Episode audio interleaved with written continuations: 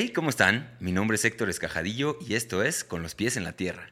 El día de hoy estoy muy emocionado porque después de varios años, casi casi que podría decir eh, varios meses, tenemos aquí a una superestrella de la escena psicodélica, si es que eso existe, la escena psicodélica.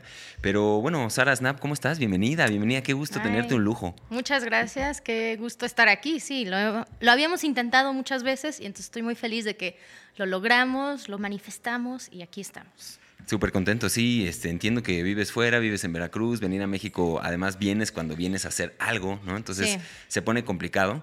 Eh, pero bueno, antes de empezar y de meternos en materia, mis queridos amigos, no sé si ya están suscritos, suscríbanse, compartan todo esto que ven por aquí, dejen sus comentarios, todo eso que nos ayuda a nosotros mucho.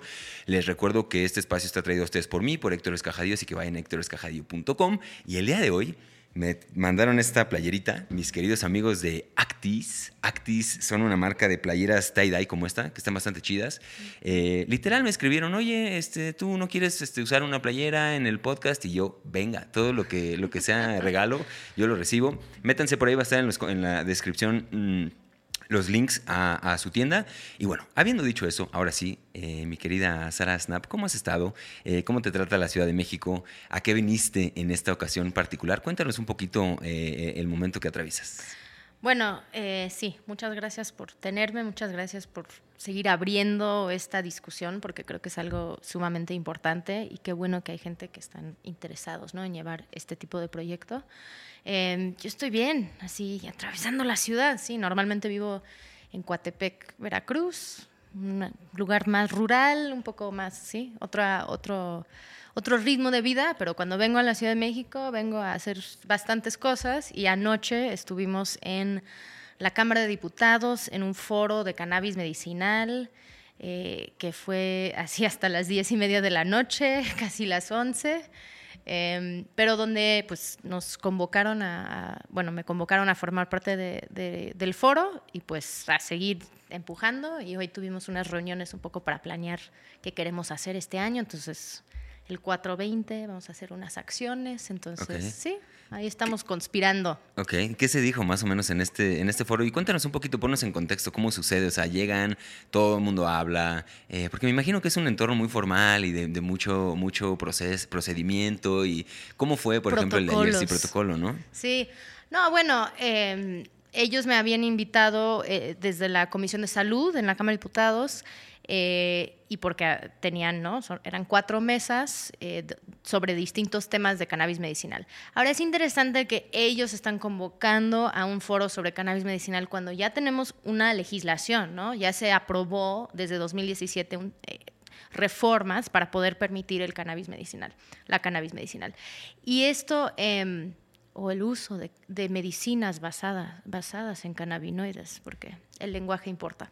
Em, pero no se ha implementado. ¿no? ¿Tú conoces algún paciente que exitosamente recibe, ha recibido una prescripción para poder utilizar cannabis como en Estados Unidos sucede? No. Y los pacientes que yo conozco, hasta algunos están viajando hasta Colombia para conseguir productos de calidad y los traen a México. Entonces, estamos ante un escenario donde no hay una voluntad política desde COFEPRIS para implementar. Aunque hay un reglamento y se supone que tendríamos que estar avanzando, no hay un acceso realmente seguro em, a cannabis para uso medicinal. Entonces, eso es donde, pues ojalá que ellos puedan presionar, pero es difícil porque no sentimos, o yo no siento mucha voluntad política. Em, ya estamos en tiempos electorales casi y, y pues todo el enfoque está ahí. Entonces, tal vez como el que convocó es del PAN, pero quiere ¿no? abrir el tema. Después había otra, una senadora también que habló de un poco de cáñamo industrial. Entonces, sí, eh, son como mesas de protocolo al principio y después abrimos a discusión. Em, el único representante que estuvo eh, desde el gobierno federal fue alguien de, la, Senacica, que es parte del secretario de Agricultura, em, pero más bien dijo quisiéramos hacer cosas, pero no podemos, entonces no puedo decir nada. Es un poco, son ejercicios que uno tiene, pero al mismo tiempo pienso, uno tiene que ocupar los espacios. Entonces me invitaron a eso y dije, bueno, voy y así te dije, voy a estar estos días y lo bueno es que coincidimos porque había un momento cuando tal vez no. Em, y pues sí, nosotros como activistas, como Instituto RIA, como Regulación por la Paz, que es la coalición, eh, pues seguimos intentando, ¿no? Y, y, lo que vemos es que mientras el gobierno no avanza, la sociedad sí avanza, sí está cambiando la percepción, que gente quiere acceso a productos que, ¿no? gente te dice, ¿dónde puedo conseguir esto, esto, gotitas de CBD y cómo voy a saber si es de calidad o no? Y es como, pues, es un poco un volado, pero también hay muchas personas que están incursionando en esto y, ofreciendo productos donde sí los manda a un laboratorio para, para, analizar. Entonces, todo esto está como moviéndose y la parte política está pues muy estancada. Ok, y, si haces el ejercicio, digamos, de empatía, ¿no? Si tú estuvieras del otro lado de la, de la cancha y estuvieras en esta parte de, en donde la voluntad política parece no existir, pero haciendo un ejercicio de empatía, ¿Por qué no lo avientan? ¿Por qué no lo empujan? ¿Cuáles son sus miedos? ¿Cuáles son, sus, ¿Cuáles son las cosas que son bastante legítimas, creo también si hacemos el ejercicio de la empatía, ¿no? Porque ellos también están buscando algo y están, no sé, buscando a lo mejor el trabajo para el siguiente sexenio, o no se quieren quemar, o cuál es como el, argumento más, más importante que tienes o que ves eh, en ellos que, que, te hace entender, bueno, en dónde están parados y, por qué no ha avanzado esto tras ya varios años de que, de que está en su, en su cancha el balón. Sí, es, interesante que quieras hablar de empatía, donde todos deberían consumir MDMA para que podrían entender mejor las cosas. Em, bueno, yo creo que a diferentes niveles y desde diferentes perspectivas hay diferentes razones, ¿no? Por las cuales no avanzan. Mucho de eso son cálculos políticos, de que piensan que hay, que hay mayor riesgo en hablar de estos temas o impulsar reformas a que, hay beneficios, aunque tal vez están convencidos, porque si tú hablas con senadoras, senadores, legisladores de, cualquier partido, muchos hablan de que creen que sería un gran avance para su estado, ¿no? Si hablas con la de Nayarit o, una diputada de Michoacán, ¿no? Pero porque lo hemos estigmatizado por tanto tiempo, tenemos que regular, tenemos que legalizar, tenemos que pensar en algo diferente. Pero no hay una voluntad política colectiva. Entonces, y esto viene de que pues hay figuras muy importantes que, que no quieren que esto pase y creo que ahí es tal vez de la empatía, pero también del análisis crítico de, del contexto político, em, cuáles son los intereses en mantener el status quo, que yo creo que el ejército juega un papel ahí en mantenerlo y tiene mucho poder ahorita en el país. Y lo otro es que el presidente juega un papel muy importante y él creo que tiene miedo de esto.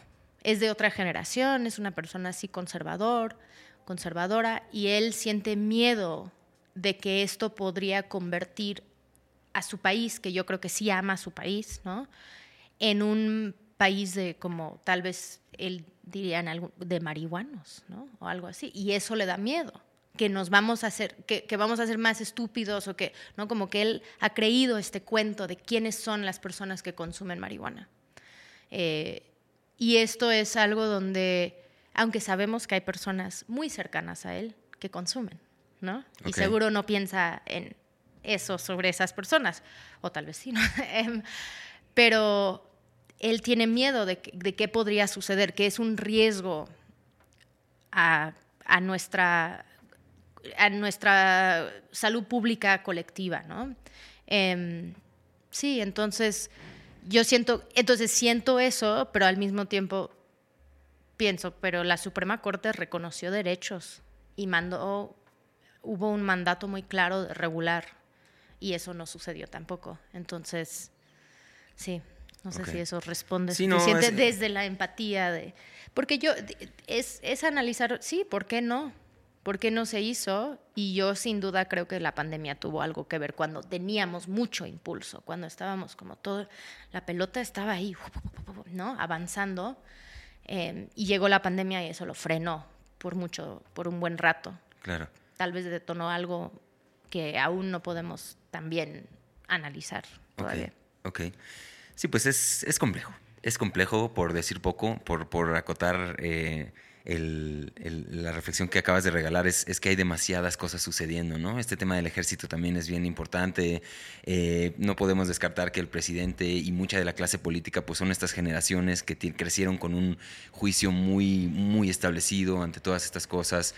Y, Yo creo que nos sorprendería cuántas personas opinan y o legislan o tienen algún papel en el tema de control de drogas o en políticas de drogas o algo que intersecta con temas de drogas que nunca en su vida ha probado una droga ilegal. Claro. Y es como, entonces también ellos tienen una concepción de qué significa consumir cannabis o consumir hongos o consumir MDMA o, o cocaína o lo que sea, ¿no? Claro que es completamente fuera de la realidad de qué es consumir esas plantas o sustancias. Claro. Pues mira, mi querida Sara, vámonos por partes porque también ya nos metimos aquí como de lleno a, hablar de, la materia y de todo esto que vamos a estar cotorreando durante este, este tiempo. Y quiero antes, eh, pues bueno, agradecer primero a mi querido Santiago Fernández, que le mandamos un abrazo ahí eh, al Santi, que bueno, creo que fue la primera persona que me introdujo contigo, por lo menos me, habló de ti. Y ya después, bueno, Karina Malpica y muchas otras personas ya reforzaron como, como ese, ese, ese concepto. Y bueno, eh, de ahí, pues creo que eh, ha sido de las personas que más eh, entrevistas tienen antes de venir aquí. Te, platicaba que, pues yo cuando invito a alguien tengo que investigar y ver quién es. Con Sara, pues no, me, no, no fue tan complicado encontrar como mucha información acerca de ella. Sin embargo... Una sobreexposición. Así de que, lo siento. Ah. pero, pero no obstante, eh, seguramente hay algunas personas que no tienen idea de, quién eres. Entonces, bueno, nos gusta aquí ceder el, el espacio al invitado de que se presente. En este caso te quiero hacer un ejercicio muy, muy breve, que es cómo te presentas en una de estas reuniones de padres de familia de la, de la escuela, en donde quizá hay otros papás que puedan tener algún tipo de duda o juicio ante lo que puedes llegar a hacer o no, pero ¿cómo te presentas tú con alguien que no te conoce y viniendo de este, de este contexto? Sí, sí, a veces Sí, no soy tan directa. Bueno, yo soy, eh, soy Sara Snap y trabajo, y cuando me preguntan, ¿y en qué trabajas? No? Bueno, trabajo en políticas públicas ah, entonces trabajas para el gobierno. No, trabajo desde la sociedad civil eh, y me enfoco en políticas de drogas, por ejemplo, en cómo podemos eh, cambiar las políticas de drogas para que sean algo que genera la construcción de paz o que genera justicia social o que genera mayores condiciones para personas encarceladas o personas que somos usuarias de sustancias. Me gusta así meterlo así de que nosotras las personas usuarias, ¿no? Como que para que se vaya un poco ahí, pero no, yo uso drogas.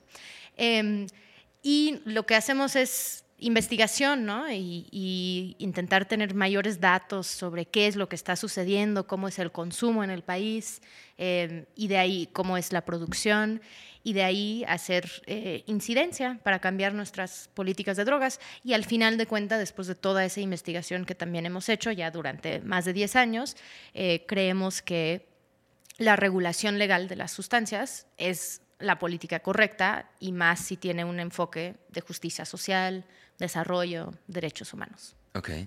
Si doy doble clic ahí a la, a la, pregunta de que te presentes, pero ahora llevándolo, digamos, hay, un, hay un término que muy pocas veces escucho. Y mi hijo dice, mi mamá trabaja en cannabis. Ok, y ahí ya, y ahí empieza la explicación. Pero bueno, si, si hablamos del siglo XXII, eh, es un concepto que se escucha muy poco, ¿no? Nadie habla del siglo XXII, nadie habla de cómo este, no, no tenemos claro si vamos a llegar a él o no, pero si tú hicieras el ejercicio de, entender cómo te gustaría ser recordada en 100 años, cuando nos estén viendo aquí en 100 años, pues bueno, así es como Sara se percibía a sí misma y, desde, desde ese punto, ¿cómo te gustaría ser recordada hace, digo, dentro de 100 años? Bueno, yo recientemente, bueno, no tan recientemente, pero sí, yo creo que en los últimos dos, tres años sí he pensado mucho que en realidad solo nos recuerdan una o dos generaciones. Nuestra, así, nuestro legado es mucho menos de lo que uno piensa. I mean, tú podrías decir qué hacían tus bisabuelos, en qué trabajaban. Ni idea. ¿Qué hacían? Y tú eres su familiar. Claro. Entonces, son estas cosas de que también como un recordatorio de que en realidad todo es muy más efímero de lo, que pensamos. Y que lo que dejamos es menos de lo que uno piensa. Y que entonces lo que más importa es cómo estás ahorita en este momento y, y cómo estás disfrutando el momento. Que también cuando estás en el estrés del día y más con niños y todo eso, te tienes que, no, es que lo único que importa es ahorita y ahora. Em, entonces yo, si, si me recuerdan en 100 años, uf, va a ser un milagro, ¿no? Como que cuántas personas, digo, sí hay esos personajes históricos, pero yo no me sitúo en esa, en esa visión porque no creo que sí, no creo que vamos a lograr, no sé, no sé. Em, pero si pienso en cómo quiero que tal vez mis, mis nietos, ¿no? por decirlo así, eh, me, van a recordar, es, sí, una persona que siempre estuvo muy presente. Creo que el activismo, parte de ser activista es estar, porque, y es la continuidad de estar. Entonces, de que los llevaba a marchas o que los llevaba, que siempre estaba abierta a que hubiera un cuestionamiento y un espacio para poder debatir, dialogar y, llegar a algún, ¿no? Como que un, un consenso, pero no un consenso, pero un espacio donde hay aceptación de, de las otras personas. Em, digo, ojalá que en mi vida yo tengo algún papel en la implementación de alguna regulación legal. Porque eso, yo hace cuatro años pensé que ya íbamos a estar, en 2022 ya hubiéramos estado en la implementación y yo sí me visualizaba como trabajando en el gobierno para implementar una política pública. Em, y eso pues no ha sucedido, pero espero que tal vez en mi vida, tal vez pero de participar en implementarlo de una forma adecuada para el contexto mexicano. Eso sería como un, sueño y que ojalá tuviéramos un papel en eso. Y también en, en abrir un debate y una discusión sobre otras sustancias, que puede ser eh, sustancias que yo no consumo, pero que pienso es tenemos que estar defendiendo los derechos de las personas que sí consumen esas sustancias eh, o si quisiera consumirlas, que tengo un acceso seguro y que no, eh, no me pongo en riesgo mi vida por consumirlas, que puede ser como la cocaína desde una perspectiva en Colombia em, y, su papel en la paz en ese país, em, donde he colaborado mucho con Acción Técnica Social, que es una organización allá. Em, y, por ejemplo, en el tema de México, el tema de la heroína o la goma de opio o el, cultivo de amapola, que es un tema que creo que tenemos que seguir socializando, hablando y reconociendo que es una realidad nuestra. Ok. Ahora, para seguirte conociendo un poquito más y con este tema de las sustancias, que bueno, ya ahorita vamos a entrar ya en materia, pero si, si tuvieras que identificar a las sustancias en general, porque también digo, podemos hablar de sustancias, podemos hablar de café, podemos hablar de refrescos, podemos hablar de lo que sea, ¿no? Pero estas, estas, eh, estas digamos que son la minoría, ¿no? Las minorías. Justo si, lo, si personificaras a las sustancias en tu vida, ¿qué rol jugaría? ¿Qué, ¿Qué, rol está jugando esta persona en tu vida, tanto en tu desarrollo personal como en tu vida profesional? ¿Cómo, cómo entenderías a las sustancias si fueran una persona? ¿Cómo sería esta persona? Eh, ¿Cuál es la relación que llevas con ella? Y, cuéntanos un poquito por ahí si es que suena alguna campana.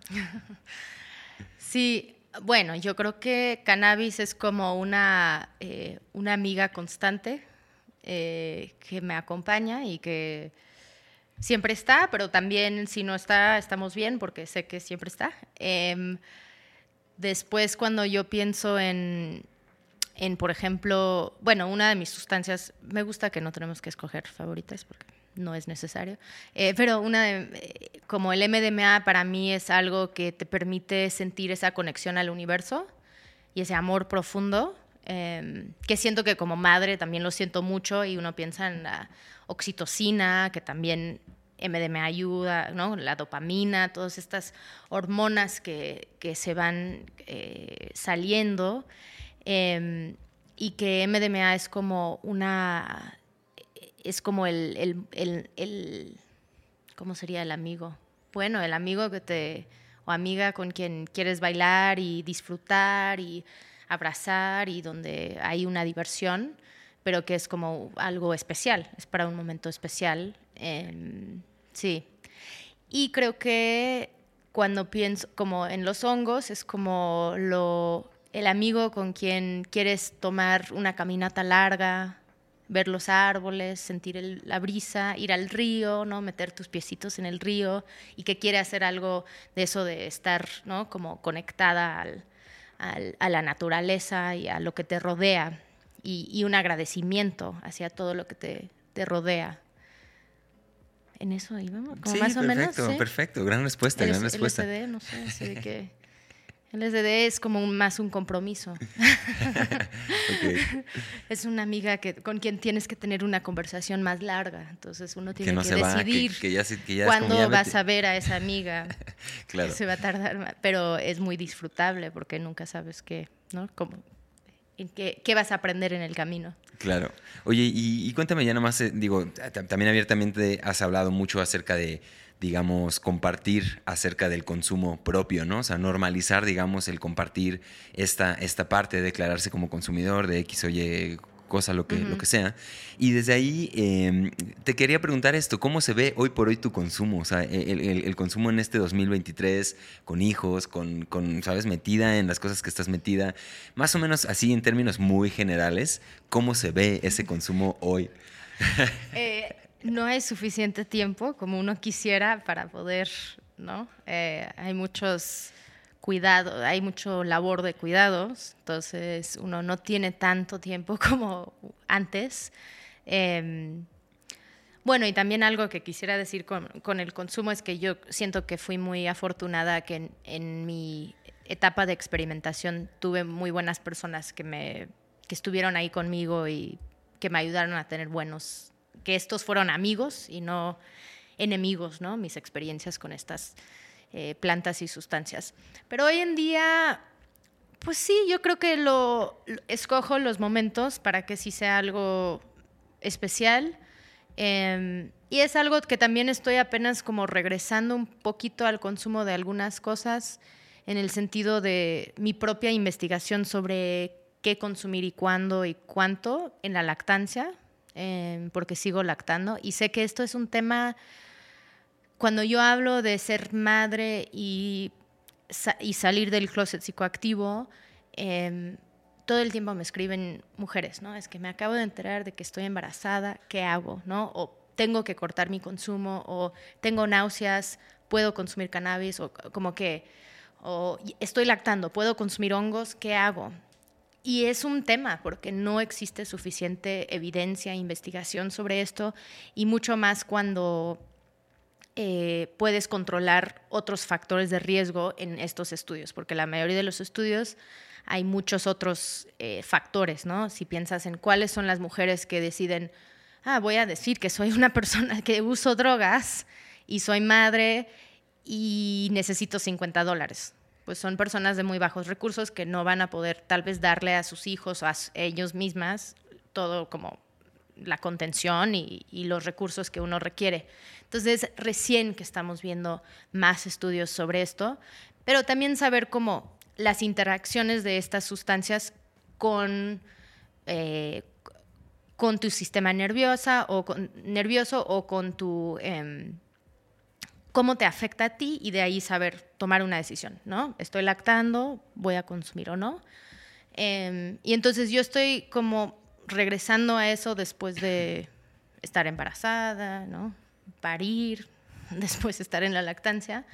Em, pero fui a Colombia hace unos meses y pues es para mí un gran ritual poder consumir un M de buena calidad que ha sido analizada esa sustancia y consumir, si estoy consumiendo dosis más bajas para poder mantenerme como en un estado alerta, que MDMA es un estimulante, entonces si te quedas en un estado alerta. Em, pero sentir eso, ¿no? Sentir que también yo merezco disfrutar, gozar, estar como libre en un antro bailando con amigos y amigas que quiero mucho em, y sentir esa, que, soy una persona, un individuo propia después de muchos meses, años de estar completamente vinculada a otro ser humano, que es mi hija más chiquita, em, y antes de eso mi hijo. Entonces, em, es como también empezar a poner esos límites entre merezco esto, tengo que tomar el tiempo, está bien que tomo ese tiempo y después regreso más presente, más aquí, ¿no? Como que em, lista para ser ¿no? La mamá que me gusta ser. Ok, ok. Y si, si tuvieras que, reducir como a una palabra el, el, motivador más profundo de esta lucha que estás haciendo, si es que lo ves como una lucha, si no lo ves como una lucha también, pero eh, si tuvieras que bajar a una palabra, ¿por qué haces esto que estás haciendo? ¿Por qué te paras todos los días y empujas por, eh, por crear justicia en torno a estos mundos? Por, por, por hacer lo que nadie nunca se ha atrevido a hacer, quizá. ¿Cómo identificas esta, esta palabra? Si lo puedes bajar a una palabra, ¿qué es lo que motiva esta lucha que estás haciendo para regularizar o, legalizar, como la, palabra que, que, regular, regular em, las sustancias y este, esto en donde estás? Bueno, tú dijiste la palabra. Como que la primera palabra que me vino a la mente es justicia. Es justicia. Es que... Y ahí me quedo en mi palabra. Bueno, porque uno también quiere decir, bueno, amor también, ¿no? Como amor de que esto puede, que es lo correcto. Pero yo desde, desde muy joven sentía las injusticias, como que los sentía y entonces me unía a, luchas y a causas y encontré el tema de drogas y la política de drogas muchos años después pero había estado consumiendo, ¿no? En, un poco en la comercialización, como muchas personas que consumen, pues para que no pagas tu propio consumo y como muy inmersa en esos mundos em, sin estar trabajando ese tema. Y cuando me di cuenta, ah, yo puedo trabajar este tema y es que la injusticia que... Entonces, lo que me, lo que me impulsa es la injusticia con la claridad de que es posible llegar a una justicia. Em, sí, y que, sí. Ok. Y, en ese sentido, si ya nos vamos a hablar ahora sí un poquito más como del tema de, la sociedad, ¿no? Porque es, también una, una, cosa que has dejado bien clara de que a lo mejor si el gobierno le está tomando mucho tiempo para empujar esto, hay otra fuerza también que es la fuerza civil y la, la, fuerza de la sociedad que también tiene tarea, ¿no? También tiene que hacer cosas. Y desde ahí vamos a hablar de, esa parte, ¿no? La parte de lo que nos toca a todos nosotros, que todos somos sociedad, de, alguna forma todos participamos en, en esto. Y, y, desde ahí quiero preguntarte, eh, por lo menos en la sociedad mexicana, ¿no? Que podríamos hablar aquí en un panorama global, pero ahí la generalización ya sería como demasiado amplia porque hay muchas culturas y hay muchas variables que intervienen en esto, pero la pura sociedad mexicana, por lo menos tu sociedad, la sociedad que tienes eh, hombro a hombro, la sociedad que tú ves, en donde tú te mueves, en donde tú andas, eh, ¿en quién se tiene que convertir esta sociedad para que realmente esté lista, para que se impulsen estos cambios? ¿En dónde ves estas patas más flacas en cuanto a la sociedad para que estemos listos ¿no? para recibir? Porque está todo el tema del juicio, hay mucho juicio en torno a esto, eh, mucho, mucho tema de ellos son los malos, nosotros somos los buenos, ¿no? esta polarización, hay muchas cosas que están pasando en, a nivel de sociedad. Y por ahí tírame un trip en, cuanto a eso, es, es en quién se tiene que convertir esta sociedad, otra vez si lo quieres llevar a ser una persona, ¿no? si la sociedad fuera una persona, ¿en quién se tiene que convertir para que esté cumpliendo su, su parte del del trato, ¿no? Del pacto, porque hay gobierno y hay sociedad, pero a la sociedad todavía le falta desarrollarse. ¿Cómo ves ese tema? ¿En dónde, ¿En dónde crees que están las áreas de oportunidad más grandes que tenemos como sociedad para estar listos para una eventual eh, regularización de, todo este, este mundo?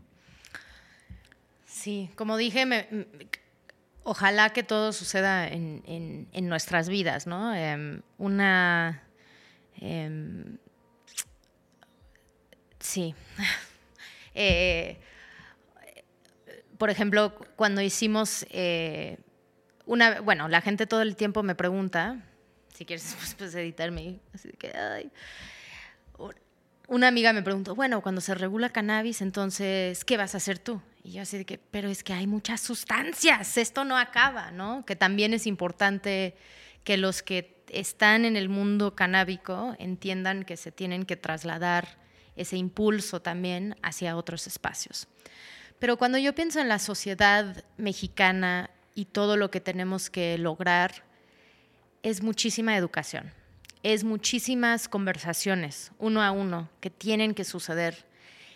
Sí es salir del closet psicoactivo si puedes.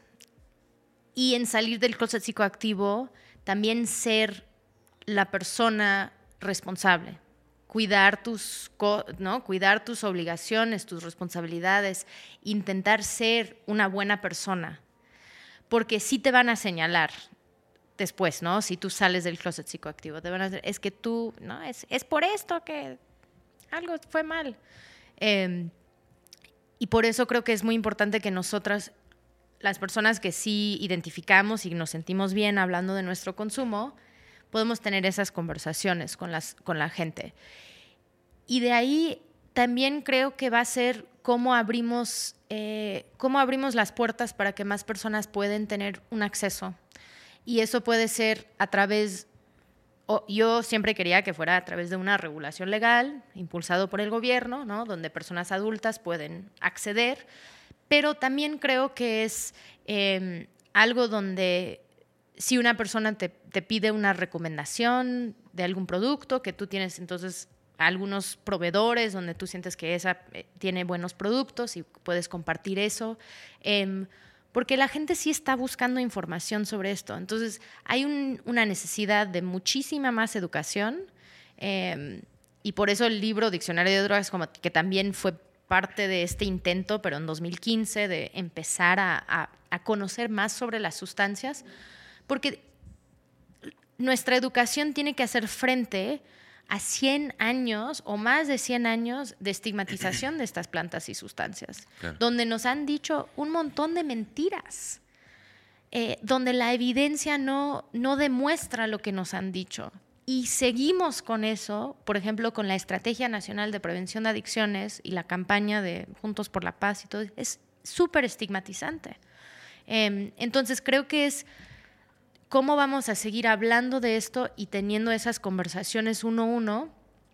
Em, y de ahí también entender qué nos da miedo, que para muchos, muchas personas o familiares tal vez es la posibilidad de un uso problemático o un uso caótico o un uso crónico de alguna sustancia, porque todos tenemos eso, una persona así en nuestra familia. Entonces también es hablar de las, de las sustancias legales, del alcohol y de que entonces cómo queremos cambiar nuestras relaciones con esas sustancias, las más normalizadas y también las que podrían causar un uso. Y eso entonces hablar de, de la situación de salud mental, de la situación de oportunidades, de oportunidades económicas que tienen nuestras nuestra gente, ¿no? La mayoría de la gente en México, de lo que yo veo y de lo que nos dicen los datos, están en una lucha de sobrevivencia. Entonces, es muy difícil pensar, ah, pero también, y, y también todos estamos sintiendo los efectos de la prohibición, que puede ser que conoces a alguien desaparecido, que conoces a una persona que fue secuestrada, que conoces a una persona que fue asesinada, etcétera, etcétera. Y esto es donde entonces, ¿cómo vamos a hablar de que eso nos está impactando y está creando una normalización de eso en nuestra sociedad y, y que eso no es normal y que queremos cambiar eso? Y que las plantas y sustancias, y por eso más educación sobre cuáles son las investigaciones que estamos viendo, cómo vamos a crear, cómo vamos a tener ese acceso que entonces facilita la reconciliación, de entender que estas cosas horribles están sucediendo, pero no tienen que seguir sucediendo, pero cómo vamos a nunca lo vas a superar, cómo vamos a cómo vamos a reconciliar el duelo que ya hemos experimentado tanto como país como probablemente de forma individual y que las plantas y sustancias psicoactivas tal vez juegan un papel en ayudarnos a hacer esto, ¿no? Y vemos los datos de la psilocibina, del MDMA en estas, en la depresión, en la ansiedad. Em, pero tenemos que seguir socializando esta información. Em, y esto es una gran tarea porque en realidad somos muy pocas las personas que están en esta talacha todos los días. Em, pero como sociedad creo que sí estamos evolucionando, creo que sí estamos avanzando. De aquí de hace cinco años hay mucho más interés. Ahora yo siento que sí estamos como estancados porque no ha avanzado la parte política Entonces creo que es cómo cultivamos las conexiones, el movimiento, las intersecciones con otros movimientos, le ha funcionado tenernos fracturados, cómo aseguramos que, eh, que hay como una esta unión entre movimientos sociales, que no nos sentimos que los de las plantas sagradas estamos desconectadas o de que las del movimiento feminista o del movimiento medioambientalista o no como que y también los que creo que es muy importante que entendamos que la mayoría de nosotros y probablemente muchos que estamos escuchando este podcast o los que estamos eh, que tenemos un acceso y podemos consumir sin discriminación y sin criminalización, o podemos pagar al, al, policía para que no nos detiene, ¿no? que no nos manden al MP, es un montón de privilegio.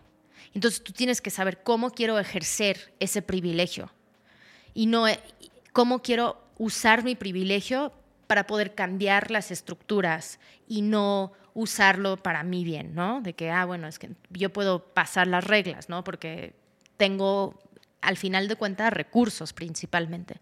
Entonces, ¿cómo vamos a intentar? Y por eso la importancia de que aunque tú no consumas una cierta sustancia, tal vez sí es importante abogar por un cambio en las políticas y hablar de y no estigmatizar, ¿no? Yo tal ¿qué tal si yo no consumo alcohol, pero no estigmatizo a las personas que consumen alcohol? Yo no consumo tabaco, pero está bien que alguien fume, para mí como que es tu decisión.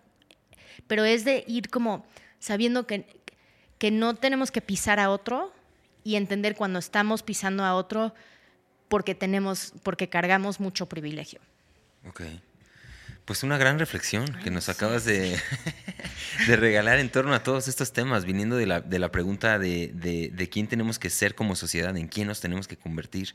Y es muy complejo, ¿no? Es, es, todo un, es todo una cuestión integral que involucra muchos aspectos, no solamente la idea de regular y, abre y va, todo se va, todo, todo juega, es, todo cae en este mismo paradigma de la educación. Si empezamos por ahí, eh, quitándole estigmas y tabús a todos estos temas, haciendo la información disponible, poco a poco vamos a ir taladrando en este proceso que se ve complejo, pero está ahí y está avanzando, ¿no? Ahora, quiero hacer otro, otro pequeño ejercicio como de empatía y es, es, situarnos quizá también en este, en este argumento, eh, y, quizá nos van a salir algunas ronchas en el ejercicio, pero este, esta visión pro prohibición. ¿Sabes? O sea, ¿qué argumentos existen todavía? Ahorita dijiste uno muy, muy palpable, que es la posibilidad del, del, consumo problemático. No sé qué palabras utilizaste, ¿no? Y eso creo que ya es, digamos, para esta gente que está empujando el prohibicionismo, como esta idea de, a ver, pongámoslo en la congeladora hasta que podamos, para que no nos rompan el status quo, porque si hay un posible, eh, existe, ¿no? la posibilidad en cada caso específico, si no hay educación suficiente, si no hay un contexto de contención, si no hay un contexto que, que soporte a un, a un consumidor en un consumo sano, hay un riesgo como en todo en esta vida. Pero si tú puedes encontrar alguno, si es que lo encuentras o si no, ¿cuál argumento eh, que, impulsa todavía el prohibicionismo te resuena?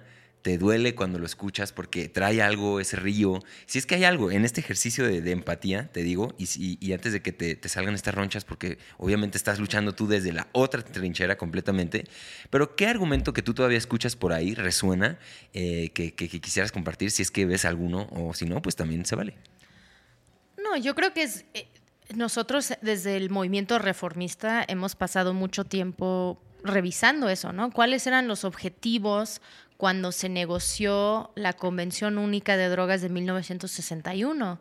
Y era reducir el consumo en el mundo, ¿no? Eh, que, el consumo de drogas era algo que, que era una amenaza al bienestar de la humanidad. Entonces uno piensa eso y primero, pues ese discurso está muy basado en una idea de que las plantas y sustancias nos van a hacer daño, que creo que muchos, eh, muchas culturas y, pueblos originarios, bueno, más bien tienen mucho que ofrecernos, ¿no? Traen mucho bienestar. Em, y lo otro es que ese, em, ¿cuánto necesitamos? Pues no ha funcionado. El consumo no ha cambiado, ¿no? Más bien ha aumentado. Entonces ahí es donde uno piensa, ¿está funcionando o no? Y hay ejercicios donde si una sociedad aplica eh, una restricción o una criminalización más punitivo, si funciona o no en bajar el consumo. Y no. Y el cambio que hemos tenido a nivel internacional ha sido, en vez de luchar por un mundo libre de drogas, ahora el lenguaje que se usa y que fue una gran victoria por parte de nosotros, aunque está ahí medio, es ya no es un mundo libre de drogas, sino un mundo libre del abuso de drogas. Entonces se va matizando un poco eso. Em, pero los prohibicionistas, ellos han intentado tomar nuestras, como nuestros, nuestros términos y utilizarlos como reducción de riesgos y daños, eh, eh, como descriminalizar es suficiente, pero eso también es un discurso mucho más del, del norte, es mucho más desde Estados Unidos o desde Europa donde el consumo es lo que más nos importa. Y es muy importante situar que en México y nuestros países como hermanos como Colombia, el tema también es el cultivo. Entonces, tu, descriminalización no es suficiente. Tenemos que pensar entonces en em, cuál, es, cuál es la política pública para las comunidades que cultivan o para las personas que participan en la distribución de, en estos mercados.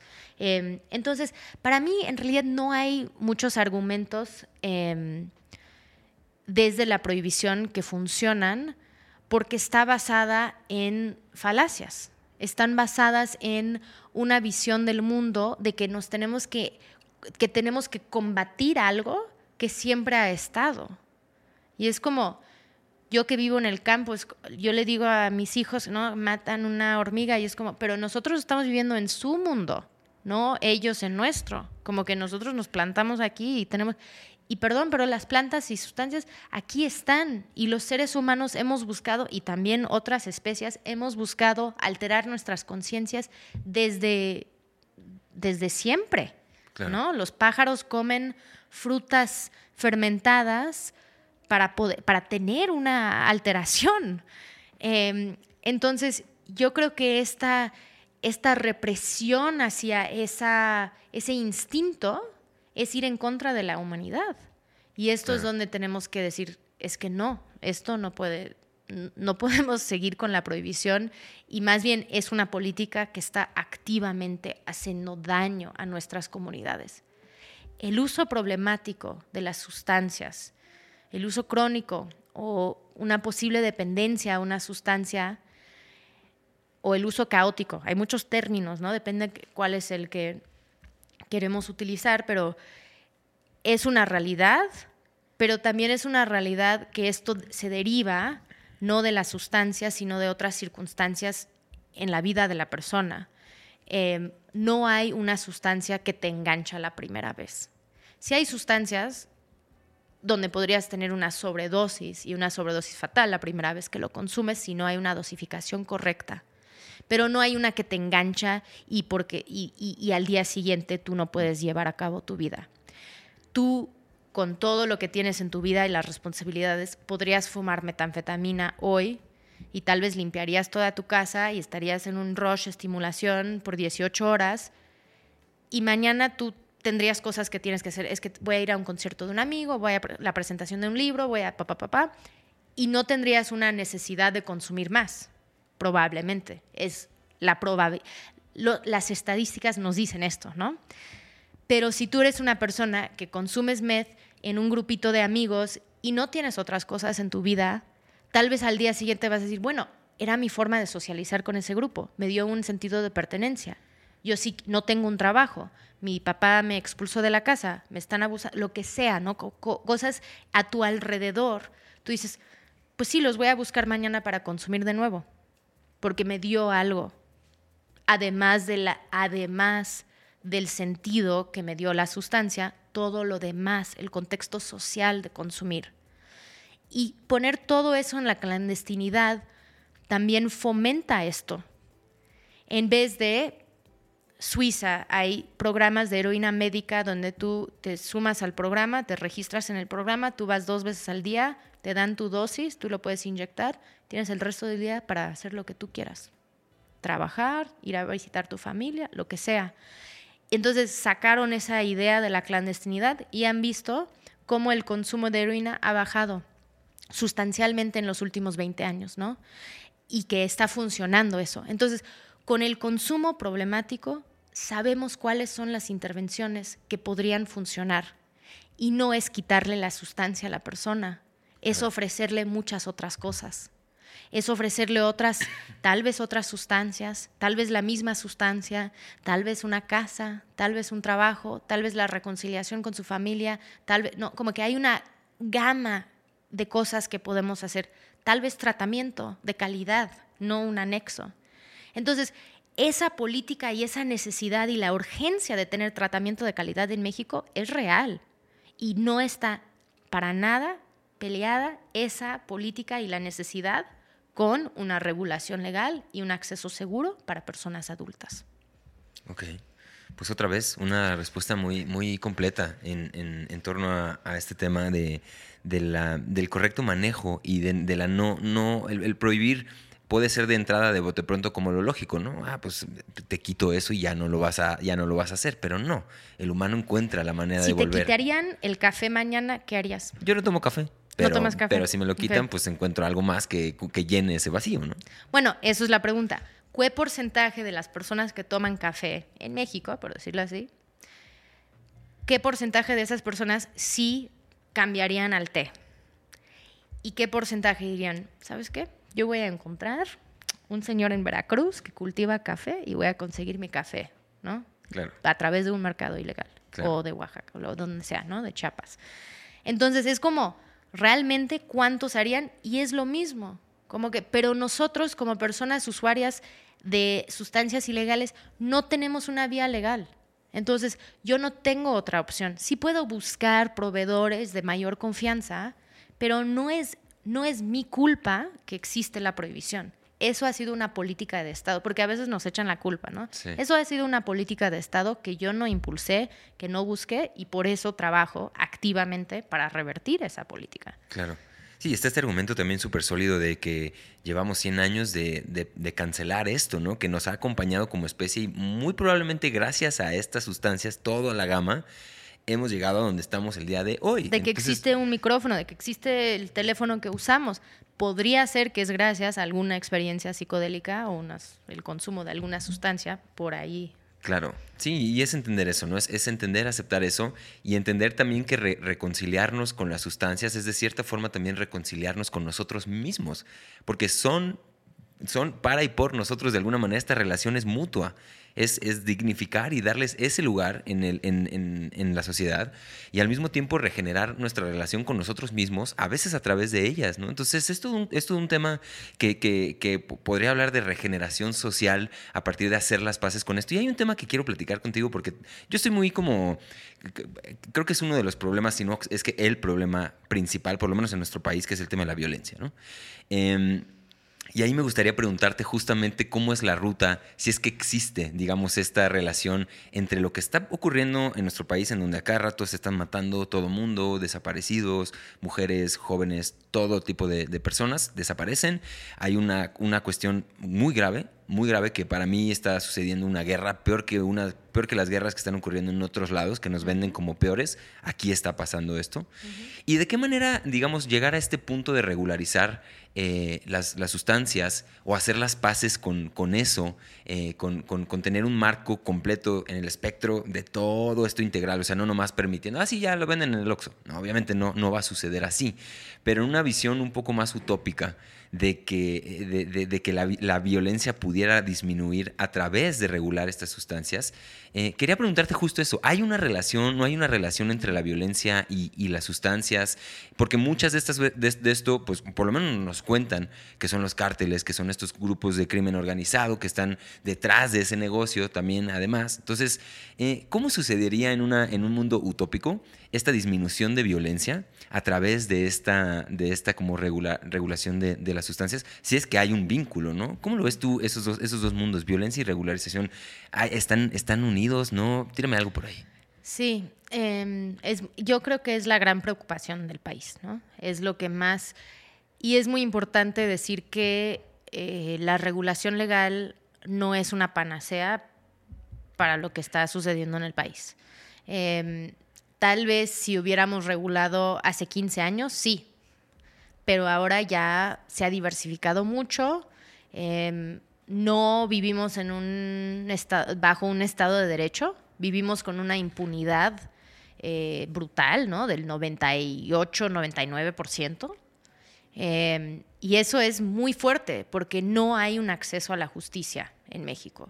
Es muy difícil tener justicia si ha habido algún delito cometido. Em, entonces, yo creo que es, hay una complejidad ahí. Pero también cuando cuando pienso en la política de drogas y la reforma en las políticas de drogas, es el paso que si no tomamos, vamos a seguir haciendo lo mismo, esperando resultados distintos, que eso es la definición de, definición de la locura. Entonces, si no avanzamos en el tema de drogas, no vamos a poder avanzar en otros. Pensemos también que la regulación legal lo que busca hacer es transformar el Estado. El Estado ha participado en el mercado ilegal de las drogas desde hace más de 100 años. Tú lees libros de historia, de lo que sea, revisas los archivos, distintos niveles de gobierno han participado en este mercado desde hace siempre. Es gracias a este mercado que existen carreteras en ciertas comunidades, escuelas, etcétera, etcétera. Eh, hospitales, ¿no? La creación de el Estado ha estado vinculado a los mercados de drogas y ha dado ese recurso económico en, muchas, en, muchos lugares y muchos espacios. Y sigue, no es algo que, no. Entonces, lo que buscaríamos es eliminar y cuestionar y tal vez como desmenuzar eh, este discurso de los buenos y los malos y el otro y nosotros. De que esta relación se tendría que transformar y se transforma transitando el mercado ilegal que ya existe. El mercado ilegal donde hay muchos actores participando, y podemos hablar de, algunos de esos actores, pero donde hay muchas personas, actores participando, y cómo vamos, cuáles son las condiciones para transitar ese mercado a un estatus legal, a un marco legal donde existen derechos de trabajadores, donde no se tiene que secuestrar a alguien para trabajar en un cultivo, donde no se busca, donde no se tiene que encontrar rutas clandestinas para, para transitar un producto de un lugar a otro, donde no se tiene que eh, corromper ¿no? estructuras de poder para poder pasar esos productos, sino que hay, hay, hay fracciones arancelarias que, permiten la exportación, la importación, donde hay eh, reglas claras y todos tienen que, participar bajo esas reglas claras. Sí, tal vez tienes que proteger tu negocio, pero nadie está, eh, no es la misma protección que uno tiene que tener porque tienes protección legal. Donde entonces también el Estado ya no está ejerciendo violencia en estos actos. Porque si tú pensás en cómo llega el ejército a una comunidad que tal vez está produciendo eh, goma de opio o hasta si está ¿no? en un laboratorio creando una sustancia sintética, ¿qué es lo que hace el Estado? ¿Qué es lo que hace ese grupo? Pues depende cuál es el trato que tienen entre estos dos actores, ¿no? ¿Son aliados o son eh, competidores, ¿no? ¿Qué es? Pero mucho del tiempo es, pues matan a todos y ya, entonces investigación, incautamos y todos son malos y nosotros somos los buenos y jaja. Si el Estado no llegara en ese plan, sería una diferente conversación. Están haciendo esto, tienen un permiso, ¿qué significa? Digo, las regulaciones que también proponemos son regulaciones diferenciadas por sustancia, no todo se vería como, como visualizamos un mercado de cannabis con todos los ejemplos internacionales que tenemos, pero cómo transformamos al Estado en cómo cómo ve estos temas y cómo interactúa con estos temas y que el Estado ya no tendría eh, un incentivo de mantenerlo ilegal. Em, hay una, hay una discusión y una conversación interesante, por ejemplo, ahorita con el, con, el juicio de Genaro eh, de García Luna, em, donde es como, pero entonces el crimen organizado o algún, los grupos del crimen organizado lo estaban pagando a él para que ellos podrían operar o él le estaba diciendo a ellos, tú me tienes que pagar esta cantidad para operar, ¿no? ¿Quién es la persona en ese poder? Porque todo es, ah, el crimen organizado corrompió a ellos. Bueno, pero ellos, él tal vez puso los criterios y las reglas hacia ellos.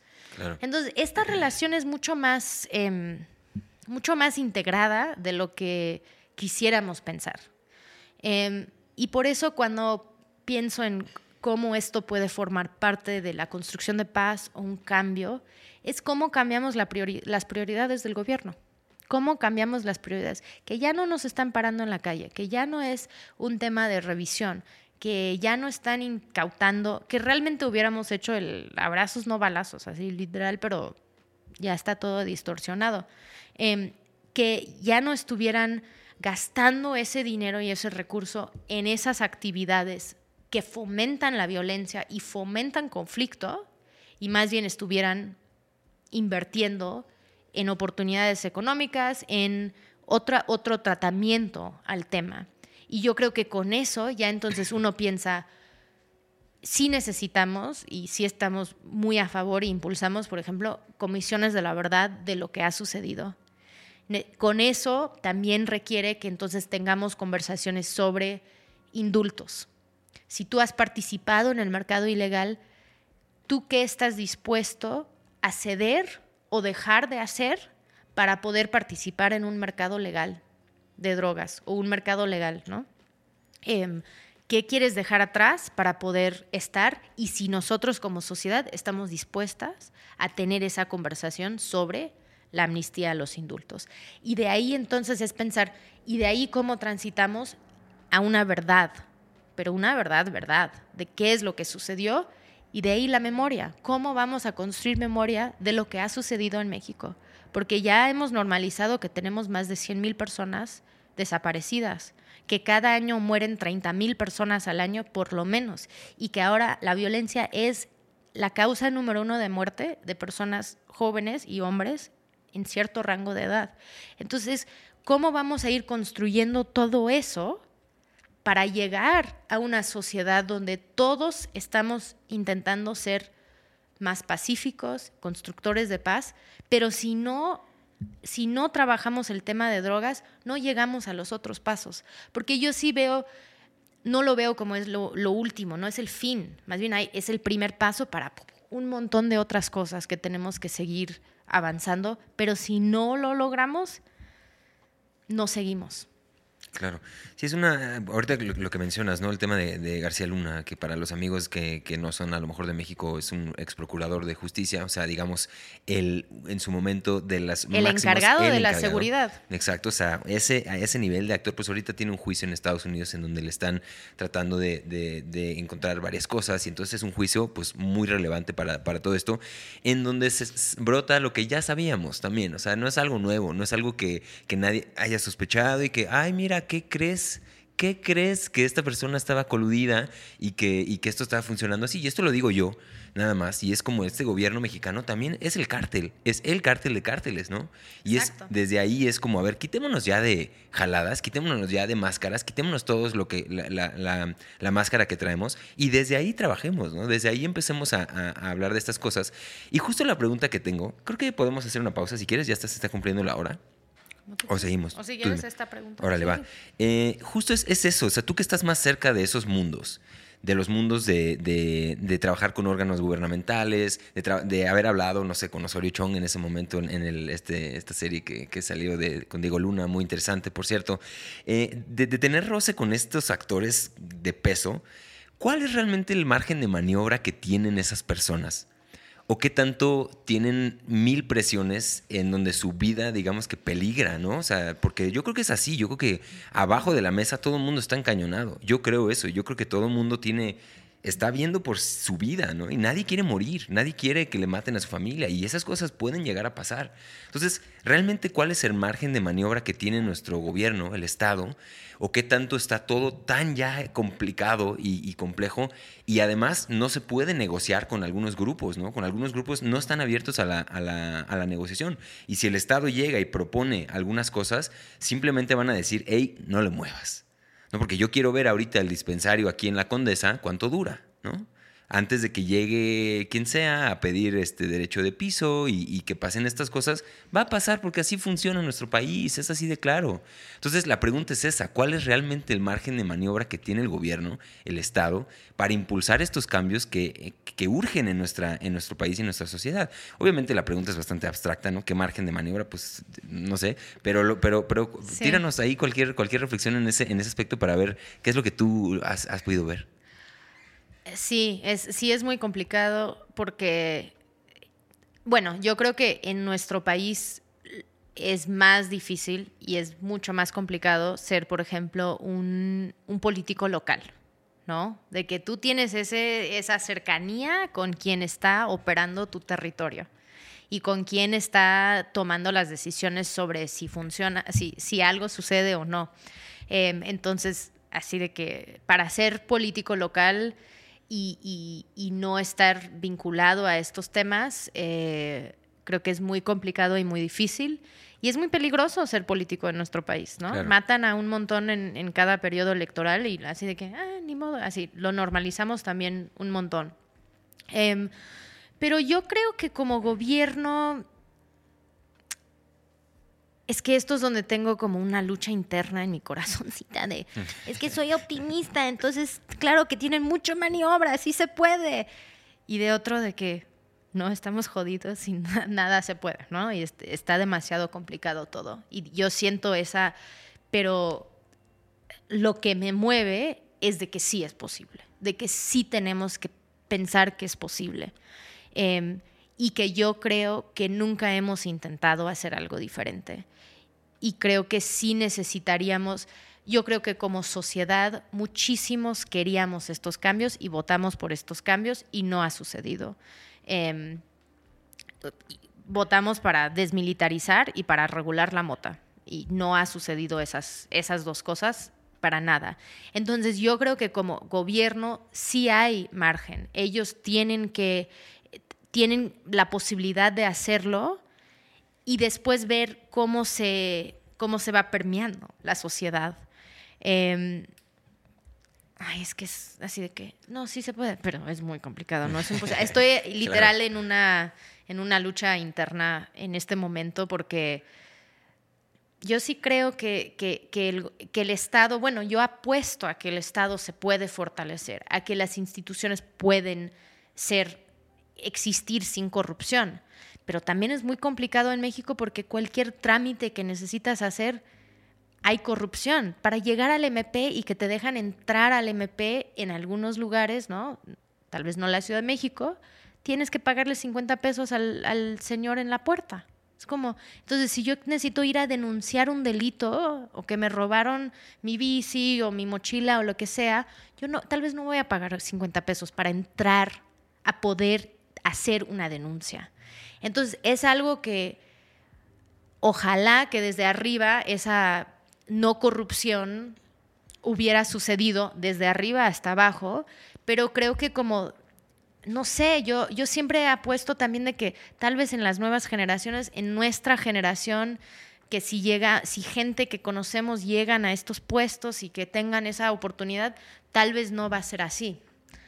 Pero es difícil porque tienes que tener, porque los que llegan a esos espacios políticos a veces no son las personas que, tienen esa fortaleza de, voluntad y ese compromiso a no caer en, esas, sí, en esas trampas o esa corrupción. Claro. Sí es complejo porque justo esto que dices, ¿no? La gente que llega a esos cargos es gente que además llegó ahí por una razón, por una cantidad de decisiones previas en donde ya estuvo participando en eso, ¿no? Entonces es como algo que está súper arraigado en el sistema que al final es muy complejo y lo hace todavía más. Eh, pero, pero yo sí creo, yo soy igual que tú, yo soy bastante escéptico, pero al mismo tiempo tengo como esta perspectiva eh, optimista de decir, bueno, sí podemos cambiar y justo en el sí podemos cambiar, creo que una de las cosas que, que podemos hacer como sociedad es olvidarnos de este cuento de los buenos y los malos, ¿no? Eh, por aquí algún amigo vino, no me acuerdo quién, ya este, me han contado así tantas cosas de que ha venido. Demasiados podcasts, qué bueno. Pero, pero decía como, en una situación, por ejemplo, de, trabajo terapéutico, ¿no? Eh, ¿A quién, con quién trabajas? ¿Con el violador o con, o con la víctima, ¿no? O sea, ¿quién es el que realmente importa en esta, en, esta relación, ¿no? No, bueno, es, es, es así, es justamente eso, es, es, olvidarnos de un poquito de decir, no, pues obviamente con la víctima, el violador, prisión, este, ¿sabes? Castigo ejemplar, y, entonces estamos volviendo a este prohibicionismo. Punitivismo, sí. Exactamente. Bueno, o sea, esa es la palabra, pero justamente es eso mismo, es, es encontrar estos vehículos. Eh, de Estado para, para que la justicia exista, pero al mismo tiempo estamos castigando con la misma vara que ya nos está posicionando en un lugar en donde ya todo el mundo entonces lo hace por abajo, ¿no? Porque si yo tengo un problema y yo hago trampa, nadie me va a ayudar y voy a ser el malo. Entonces, ¿por qué yo hablaría de eso, no? ¿Por qué yo hablaría que consumo cocaína? ¿Por qué yo hablaría que hago estas cosas? Mejor por abajo del agua y todos salimos el panismo, que a mí me encanta, ¿no? Este como, como esta doble moral, católico, nos persinamos, nos vemos en misa el domingo y por abajo hacemos lo que sea, ¿no? Entonces, esa es, un poco la complejidad que tiene todo esto. Y vámonos a, vamos a otros temas, porque, porque tengo yo todavía aquí algunas, algunas otras preguntitas, también volviéndonos un poco al tema de la regulación que es una, un, concepto ¿no? que también, que también está, está como muy presente y, bueno, principalmente con el tema de la marihuana, pero eh, hay todo un eh, realmo de sustancias distintas y un realmo también de usos, porque es diferente eh, un consumo terapéutico, medicinal, gnóstico, este, lúdico, recreativo. Entonces, justo la pregunta es la siguiente, ¿por qué pensar que la regulación debe de ir en pro de también el consumo lúdico, el consumo recreativo, porque también te he hablado mucho, te he escuchado hablar mucho sobre si me la quiero pasar bien, quiero consumir para pasármela bien, ¿por qué rayos no podría? ¿no? Entonces, ese, ese argumento, ahí cómo lo, cómo lo sustentas con esta gente que a lo mejor piensa que ya empezó a entender que la, que la marihuana, primero, son dos partes, ¿no? La parte de todas las sustancias y no nomás la marihuana, ¿no? Y la parte de todos los usos y no nomás el medicinal, no nomás el terapéutico, no nomás este que por lo mismo ya hay un sector de la población que ya entiende que, la, que las sustancias se pueden usar para sanar traumas y pero la parte recreativa, la parte porque se me antoja, ¿qué hay con eso? ¿Cuál es el sustento filosófico detrás de, ese argumento de proponer abramos todo o regulemos todo y en todo uso? Sí, el uso personal, que, que nos gusta decir. Que justo nos gusta decir el uso personal en vez del uso lúdico o el uso recreativo, porque es como decidir ojalá, ¿no? Es lo que quisiéramos, de que una persona adulta puede tener suficiente información para poder decidir qué quiere hacer, entendiendo que, qué quiere consumir, entendiendo que eh, está tomando una decisión informada, entendiendo que sí hay algún riesgo, pero que cree que también hay, hay un placer o hay un beneficio. Y cuando haces una cuando haces, bueno, cuando, cuando, han hecho algunos estudios sobre por qué consumimos sustancias, eh, hay un estudio desde Canadá hay un montón de razones y es como la superación de alguna dependencia, eh, la posibilidad de experimentar un, beneficio, eh, el placer, euforia, ayudar con el cansancio, ayudar con, eh, no sé, tu, tu, rendimiento, ayudar con la experiencia sexual, ayudar, ¿no? Como que todos son cosas positivas. Porque cuando uno decide consumir una sustancia, tú lo estás en general a menos si es, a veces la razón es porque vas a tener un síndrome de abstinencia porque ya tienes una eh, dependencia física a la sustancia, que creo que eso es algo aparte, que ya un poco lo abordamos, pero la mayoría de las personas que usamos sustancias ilegales lo hacemos porque creemos que nos va a traer un beneficio, que nos vamos a sentir bien. Y hay un dato muy importante de las Naciones Unidas, eh, que obviamente sus datos todos están sesgados porque vienen desde los estados y no tenemos suficientes datos porque eh, son mercados ilegales y entonces todo el mundo no quiere hablar abiertamente de sus consumos. Em, pero que solo el 11% de las personas que consumen drogas, que consumimos drogas, tienen un uso caótico o problemático. Esto significa que el 89% de la población mundial que consumen sustancias ilegales tenemos un uso productivo, un uso funcional, un uso responsable, un uso donde no ha causado problemas en nuestras vidas profesionales y personales. Y que probablemente el mayor riesgo es que son ilegales y que podríamos tener una interacción con la autoridad o una criminalización o extorsión, etcétera. Un abuso por parte de la autoridad. Entonces, 89% de las personas que consumimos, consumimos bajo este paraguas del uso adulto, el uso personal. Y lo hacemos con una idea de que, bueno, tal vez hay algún riesgo, ¿no? Si fumo cannabis, bueno, hay un riesgo a mis pulmones, pero me va a ayudar a relajarme antes de dormir o voy a disfrutar estar con, mis amigos, ¿no? Lo que sea, pero lo estoy haciendo desde un lugar de información. Em, y por eso hablamos del uso personal. Em, y creo que también es de que hay una mezcla de usos, ¿no? Yo desde la maternidad mi uso ha convertido a veces en un uso más terapéutico, porque es como, eh, yo no me considero como paciente ni nada así, pero es como, bueno, me ayuda a relajarme después de un día de mucho estrés em, o me ayuda a estar más presente en el momento. Em, entonces creo que también hay como más una, no es tan, tan fijo estas diferencias entre los usos. Pero cuando yo estoy aquí eh, defendiendo el uso personal es porque tengo esos datos y porque tengo esas personas a mi alrededor y mi propia experiencia eh, que me respalda en que hay un montón de personas en la academia que consumen drogas, hay un montón de personas en todas las industrias que consumen drogas eh, y que en realidad eso nos ayuda a veces a ser más productivos, más creativos, más, eh, más relajados em, y que no ha causado mayores problemas. Em, entonces son estas cosas de que sí, hay usos ah, terapéuticos y medicinales, pero también existe este derecho que a nosotros nos encanta en México de libre desarrollo de la personalidad. Esa playera tie-dye que traes, eso es fue por la imaginación de alguien que se había echado algún psicodélico, obviamente, ¿no? Y es una, esto es, tú pones eso y alguien te va a ver y va a decir, ese güey sí le gusta, como que está bien, eso es una señal, ¿no? Y aquí estoy en mi trabajo, serio, pero, ¿no? Y son estas cosas que creo que está bien señalar, ¿no? Somos personas adultas tomando decisiones y tengo muchas identidades, pero parte de eso es que esto me ha ayudado a tener un libre desarrollo de mi personalidad y es parte de quién soy. Claro.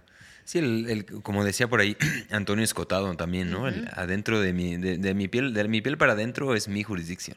Y yo decido qué quiero hacer y qué no quiero hacer. Y desde ahí, ¿cómo estamos? ¿Cómo pretendemos decirle a alguien qué puede decidir o qué no puede decidir? Obviamente, si hay afectados externos, personas que ya empiezan a, sufrir algún tipo de estragos, bueno, habla, tenemos ese otro Pero diálogo. ¿Tú piensas que prohibir el suicidio evita el suicidio? No. Es como, tenemos que tener agencia sobre nuestros propios cuerpos. Y está bien si alguien te quiere decir, oye, es que siento que te pasaste o anoche no me trataste tan bien o algo, bla, bla, bla. Es, sí necesitamos también poder decir, es que no. Pero en general, el, el, cuando hay esos errores y esas cosas, es más probable que sea alcohol, ¿no? Donde tú, bueno, es que estaba bien tomado, es como, porque cuando tú fumas marihuana, cuando consumes muchas de las sustancias, no te hace una mala persona. Pero eso es lo que nos ha dicho como la narrativa de que nos hacen malas personas, que esto eh, nos hace cometer delitos. Los datos no sostienen esos argumentos. Claro. Además de nuestras experiencias, ¿no? Sí. Oye, y ya que mencionaste ahorita a Estados Unidos, dentro de todo esto, que es al final los que impulsaron la política de prohibición y ahora tienen un rol también como líderes, digamos, este, culturales a nivel mundial y económico y todo esto.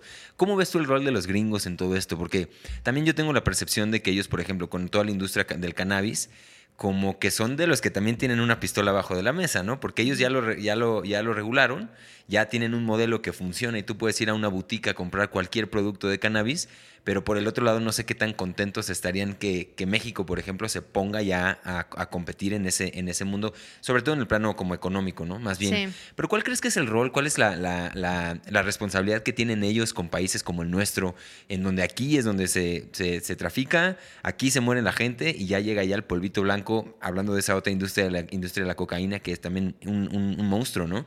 ¿Cuál es el rol que, crees que ellos deberían de adoptar si tú tuvieras aquí como eh, línea directa con la persona que toma esas decisiones, que no sé ni quién pueda llegar a ser, pero si esa persona viera este, este, este, este episodio, ¿qué, ¿cuál es el rol que deberían de asumir los Estados Unidos? Porque también aquí mucha gente nos ve del de, Gabacho, les mandamos un abrazo. Eh, y, cómo los ves en todo esto que está pasando también, en lo que le está pasando a México? ¿Cuál es el rol de Estados Unidos en todo esto? Bueno, es un rol muy profundo y han tenido un papel protagonista, ¿no? Eh, y yo tengo las dos nacionalidades, yo nací en México, pero crecí en Estados Unidos, entonces en realidad mi, etapa de experimentación principal con las drogas fue en Estados Unidos, en Colorado, em, y, de ahí pues regresé a México después de la universidad y, y he manejado más mi vida profesional aquí, ¿no? Y mi vida de adulta. Em, entonces, sí, a veces tengo que poner las dos, ¿no? Cachuchas, pero... Eh, el rol de Estados Unidos ha sido fundamental. Ellos, obviamente, bueno, un dato que es importante es que México en realidad prohibió la cannabis antes de Estados Unidos, unos años antes, em, pero obviamente fue con el visto bueno de Estados Unidos en ese momento em, y hemos como profundizado la guerra contra las drogas en México por Estados Unidos. Y por muchos años, por décadas, eh, todo el enfoque era en reducir la oferta. Entonces, incautaciones, er, erradicación de cultivos, todo tenía que suceder en nuestros territorios latinoamericanos. Y eso también ha sido una justificación y un paraguas para poder poner bases militares en lugares, para poder para poder justificar intervención ¿no? en otros países, de que es por, es por la política antidrogas, eh, tanto en Colombia como en Centroamérica como en México.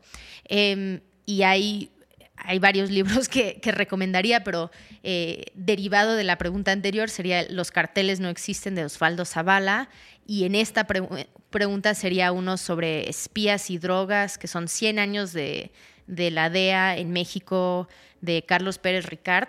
Em, donde se, se, hace este cuento, ¿no? De cuál ha sido la, relación de Estados Unidos con, con esto, con nosotros. Em, pero entonces ellos han estado fomentando que nosotros nos, que, nos enfocamos solamente en esa erradicación. Y fue hasta los años 90 cuando a nivel multilateral, ¿no? Naciones Unidas, México empieza a hacer como un poco de pushback de, oye, es que en realidad esto es una responsabilidad compartida y ustedes son los que hacen la demanda y nosotros la oferta y ustedes tienen que trabajar la demanda.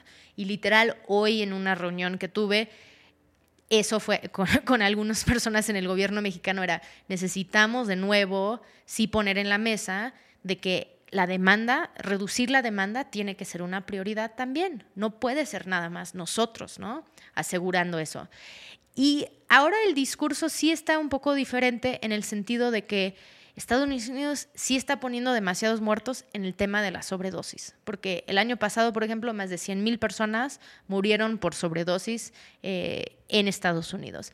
Em, entonces, sí están teniendo una crisis en este, en este tema y sí saben cuáles son las intervenciones que podrían ayudar, incluyendo un acceso seguro y la regulación legal de, de opioides dentro de un marco muy diferenciado, ¿no? Pero cuando yo pienso en ahora lo de cannabis y cómo ha sido como los tentáculos de la industria, eh, en Estados Unidos no está regulado a nivel federal, sino a nivel estatal. Entonces no permite eh, tránsito interestatal, eh, sino que cada estado produce lo que ellos van a consumir y ya. Están en muchos debates de si hay una regulación federal y qué significa y si se perdería muchos de los avances en la justicia social que se ha logrado. Em, eso para el siguiente podcast algún día. Em, pero eh, lo que nosotros habíamos escuchado era que el gobierno estadounidense no, se, no estaba no, se estaban oponiendo a que México avanzara con una con una regulación de cannabis, pero que no querían que tocáramos el tema de amapola y el tema de, los cultivos de amapola y goma de opio. Entonces, no habíamos visto esa presión, eh, porque ellos ya no pueden cargar esa autoridad moral, porque justo más de 19 estados tienen el uso adulto ya aprobado implementado. Eh, más de 40 tienen cannabis medicinal. Entonces son, son cosas donde ellos ya no pueden ejercer el mismo papel. Ahora sí tienen como el poder suave de poder, el poder diplomático de tal vez estar bien con que no hemos regulado, ¿no? Qué bueno, porque ya tenemos a Canadá y tenemos a Uruguay y ya con eso basta. Em, porque sabemos que el presidente Biden sí fue como medio guerrero de antidrogas en su, en su tiempo y que sigue, ¿no? Como con esa visión un poco conservador. Cuando él hizo ese gran anuncio de que iban a liberar, ¿no? Iban a hacer esa amnistía y iban a afectar a más de seis mil personas. Literal en eso, qué bueno, pero ni una persona salió de prisión, ni una persona. Era como, bueno, vamos a borrar o eliminar antecedentes penales. Qué bueno, porque eso es importante para esas personas, pero tú no liberaste a nadie. Y eso es algo que es una deuda que ellos tienen, que tienen la población carcelaria más grande del mundo y al mismo tiempo están regulando cannabis. Y entonces hay un montón de gente haciendo un montón de dinero, bueno, o pocas personas haciendo un montón de dinero de ciertas poblaciones y grupos, mientras otros están encarcelados por las mismas actividades. Entonces va a ser muy importante eh, que estemos atentos al ejemplo de, Nueva York y el Estado de Nueva York, porque ellos están construyendo una, un modelo de regulación mucho más basado en cómo reparar el daño, cómo asegurar que personas negras que han sido criminalizadas son los primeros en participar en estos mercados. Pero cuando pensamos en la industria de cannabis en México, sí es muy preocupante. Hay mucha inversión extranjera que está buscando, mucha especulación. Tenemos el ejemplo de Colombia donde ya entró ese dinero y esa misma especulación. Em, pero cuando nosotros estábamos diseñando el modelo de regulación y las iniciativas, siempre era presente, ¿no? Estaba presente. ¿Cómo vamos a poder eh, restringir la inversión extranjera. Y si hay posibilidades, hay figuras jurídicas que podemos utilizar eh, para que eso no suceda. Ahora, que, que ciertas fuerzas dentro de Estados Unidos como la FBI, DEA, etcétera, no quieren que México regula cannabis, sin duda. Pero yo diría que probablemente hay un montón de corrupción ahí que se detalla en diversos libros Em, y es por eso, no tanto porque creen que los vamos a quitar el negocio, porque ellos más bien, ellos ya van, ¿no? Y, ellos saben que, que, están bien y que, que podrían ser el monstruo, pero que aún eso no sucede justo porque no hay una regulación federal. Y es lo que siempre he dicho, es que si México lo hiciera ya, podríamos consolidar un mercado mexicano sin, ¿no? sin tanta inversión extranjera para que exista ese mercado, establecer todos los criterios de calidad para algún día sí exportar. Es lo que necesitamos poder hacer, exportar legalmente a México, digo a Estados Unidos, pero también a otras partes del mundo. Entonces, como, pero eso se ve un poco lejano ahorita. En ese aspecto, ¿cuánto, ¿cuánto tiempo crees que, por ejemplo, este tema de regular todas las drogas, si lo tiras así como a un siglo XXII, este, 20, 30, 40, 50, así echando un aproximado, ¿cuándo tú ves que esto pueda llegar a pasar? Que a nosotros nos tocó ya la apertura, por lo menos en Estados Unidos, del cannabis. O sea, yo cuando era niño y ya después este, adulto, de ir y ir a un Oxxo de cannabis fue como, wow, ha sido una, un avance muy importante. En cuestión de las otras sustancias y las demás y esta apertura, ¿lo ves pasando, no lo ves pasando y en qué span de tiempo más o menos? Sí, bueno, nosotros en, en 2016, y, diría que sí, está increíble poder ir a un dispensario. Y eso también está cambiando mentes, que cuando uno puede ir y comprar en un lugar legalmente y ver la calidad y toda la, gama de productos, uno dice, ay, es que esto es tan civilizado, deberíamos tenerlo en cualquier lugar, ¿no? Claro. Es una gran experiencia. Em, pero nosotros, em, nosotros hicimos un estudio prospectivo que se llama un estudio prospectivo sobre la regulación de la cocaína en el año 2034. 2034. Y lo hicimos en 2017, 2016 lo habíamos empezado y, justo era distintos escenarios, ¿no? De que dónde estaríamos en 2022, 2028 y 2034 y cuáles son los factores que tendrían que suceder. Y si tú lees esa, ese estudio en la página Coca Regulada Paz Garantizada, em, ahí encuentras que todo lo que dijimos que iba a suceder, digo, lo hicimos con una universidad que se especializa en eso y con acción técnica social en Colombia, tú puedes ver que está sucediendo todo lo que dijimos que iba a suceder, en el sentido de los factores de eh, mayor interés en productos de hoja de coca, eh, universidades como la Universidad de los Andes haciendo investigación sobre esto, sobre la coca y la cocaína. Recién fui a un curso nada más sobre así, regulación de, en los Andes. Em, hay mayor interés en productos eh, industriales en esto. Hay, desafortunadamente, eh, sigue habiendo criminalización y asesinatos de líderes sociales que están vinculados a la sustitución de cultivos. Entonces, todos estos factores que se fueron como hilando para saber que más compra de, de sustancias, incluyendo cocaína, en el mercado en, la deep web em, y donde ahí, por ejemplo, dicen es que es cocaína sin sangre, ¿no? Entonces, uno, donde hay una demanda desde las personas usuarias de que es que yo quiero que mis drogas no tengan esas repercusiones en la, ciudad, en, la, ciudadanía, ¿no? Si uno piensa, a mí me importa la ropa que uso, la comida que como, pues también las drogas que uso, ¿no? es como, cocaína vegana cocaína vegana, basada, ¿no? Como que, que ve. Que, y hicimos una encuesta con usuarios de cocaína para, para, informar también al estudio, donde la 76% dijeron que estaban a favor de pagar más por la cocaína si fuera eh, producido bajo criterios de mercado justo. Y eso lo hicimos en Europa y, como la encuesta en Europa y en, en Colombia, y eso pensando que en Europa estás pagando ¿no? Como que 80 euros el gramo de cocaína, que estás dispuesto a pagar más para mercado justo. Es como, como gobierno tú deberías estar pensando, esto sí podría ser posible. Y nosotros hicimos ese estudio para que cuando la, ¿no? todos los políticos piensan y ven para atrás, oye, ¿es posible regular la cocaína? Que existe una evidencia, porque si no, no existe una evidencia. Y ahora llega Petro y él está hablando, bueno, habló de eso y hay muchos, digo, también se ha deslindado un poco de esos discursos, pero sin duda hay un debate y un discurso que pensando que hoy 2022, que para 2034 tal vez sí hay ese acercamiento a una regulación.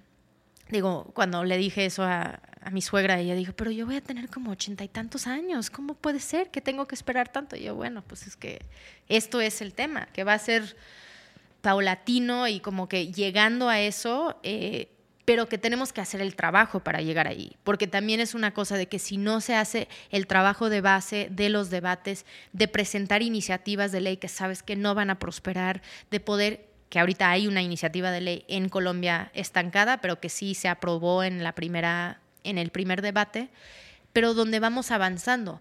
¿no? Si pensamos en una sustancia tan compleja como la heroína, si tuviéramos los ejemplos de, Europa, de heroína médica, ya estaríamos ahí. Entonces son cosas donde hay mucho de dónde cortar y es ir al mismo tiempo de esas evidencias creando la voluntad y aceptación de la sociedad y que los políticos tengan las herramientas para poder argumentar a favor.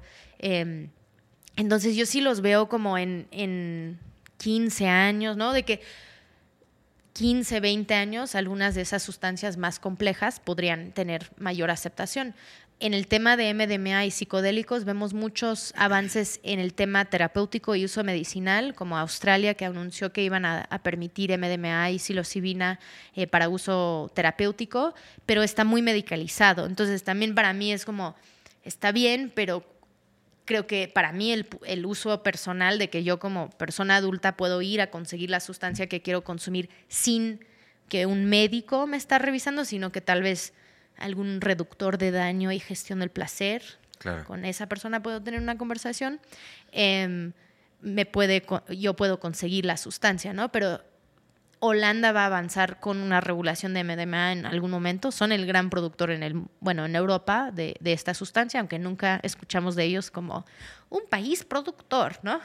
Eh, hay muchas contradicciones. Em, pero entonces son estos ejemplos que van poquito a poquito, pero tú tienes que calentar el debate para que exista y como sociedad civil generar la evidencia.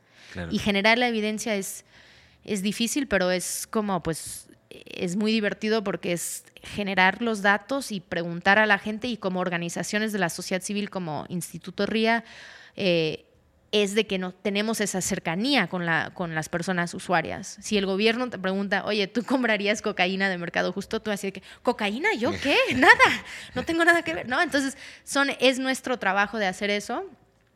Lo difícil de estar en este tema también es que es muy precario porque no hay muchos donantes que buscan apoyar estas iniciativas porque es controversial trabajar con las drogas. Sí. Y, la, y hay mucha especulación comercial ahora con los psicodélicos también, que es todo otro tema. Sí, sí, sí, es un mundo complicado también ese, ¿no? ¿Cómo, cómo va a suceder esto? O sea, hay muchas maneras, muchas formas. Yo tengo mis dudas en cuanto a esto, los, los gringos, ¿no? ¿Qué tanto van a aflojar?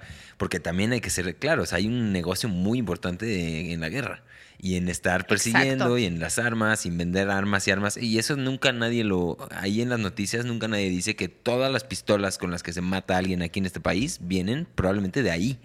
Entonces, digo, no sé, estoy así Tenemos una coalición que se llama Paz sin Armas. Bienvenidos a seguirnos, ¿no? A buscar, porque justo es hablar de esas intersecciones y cómo ellos con su industria de armas nos están, están llegando esas armas para que nos matamos entre nosotros. Y estas iniciativas como la iniciativa Mérida y las otras, eh, las otros tratados de, de, cooperación bilateral son negocios redondos, así circulares en el sentido de que, ah, Estados Unidos le da dinero a México y México con ese dinero tiene que comprar armas estadounidenses para poder enfrentar, para poder implementar una guerra en nuestro territorio. Entonces como entonces ustedes nos dan dinero para que gastamos en tu tienda para que no hace nada de eso.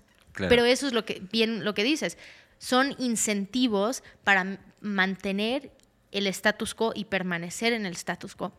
Pero yo hablé con unos eh, ex eh, generales en Colombia y sí están cansados, como que ellos vieron y dijeron, es que esto no está funcionando, erradicamos, erradicamos, no hace ninguna diferencia, pero necesitas personas que no están ganando del negocio, que no están ganando de la prohibición y eso es lo que ha sido muy complicado aquí en México. Oye, y este otro, porque también es estos precedentes que se están sentando en el mundo, Holanda, este, Australia, ¿no?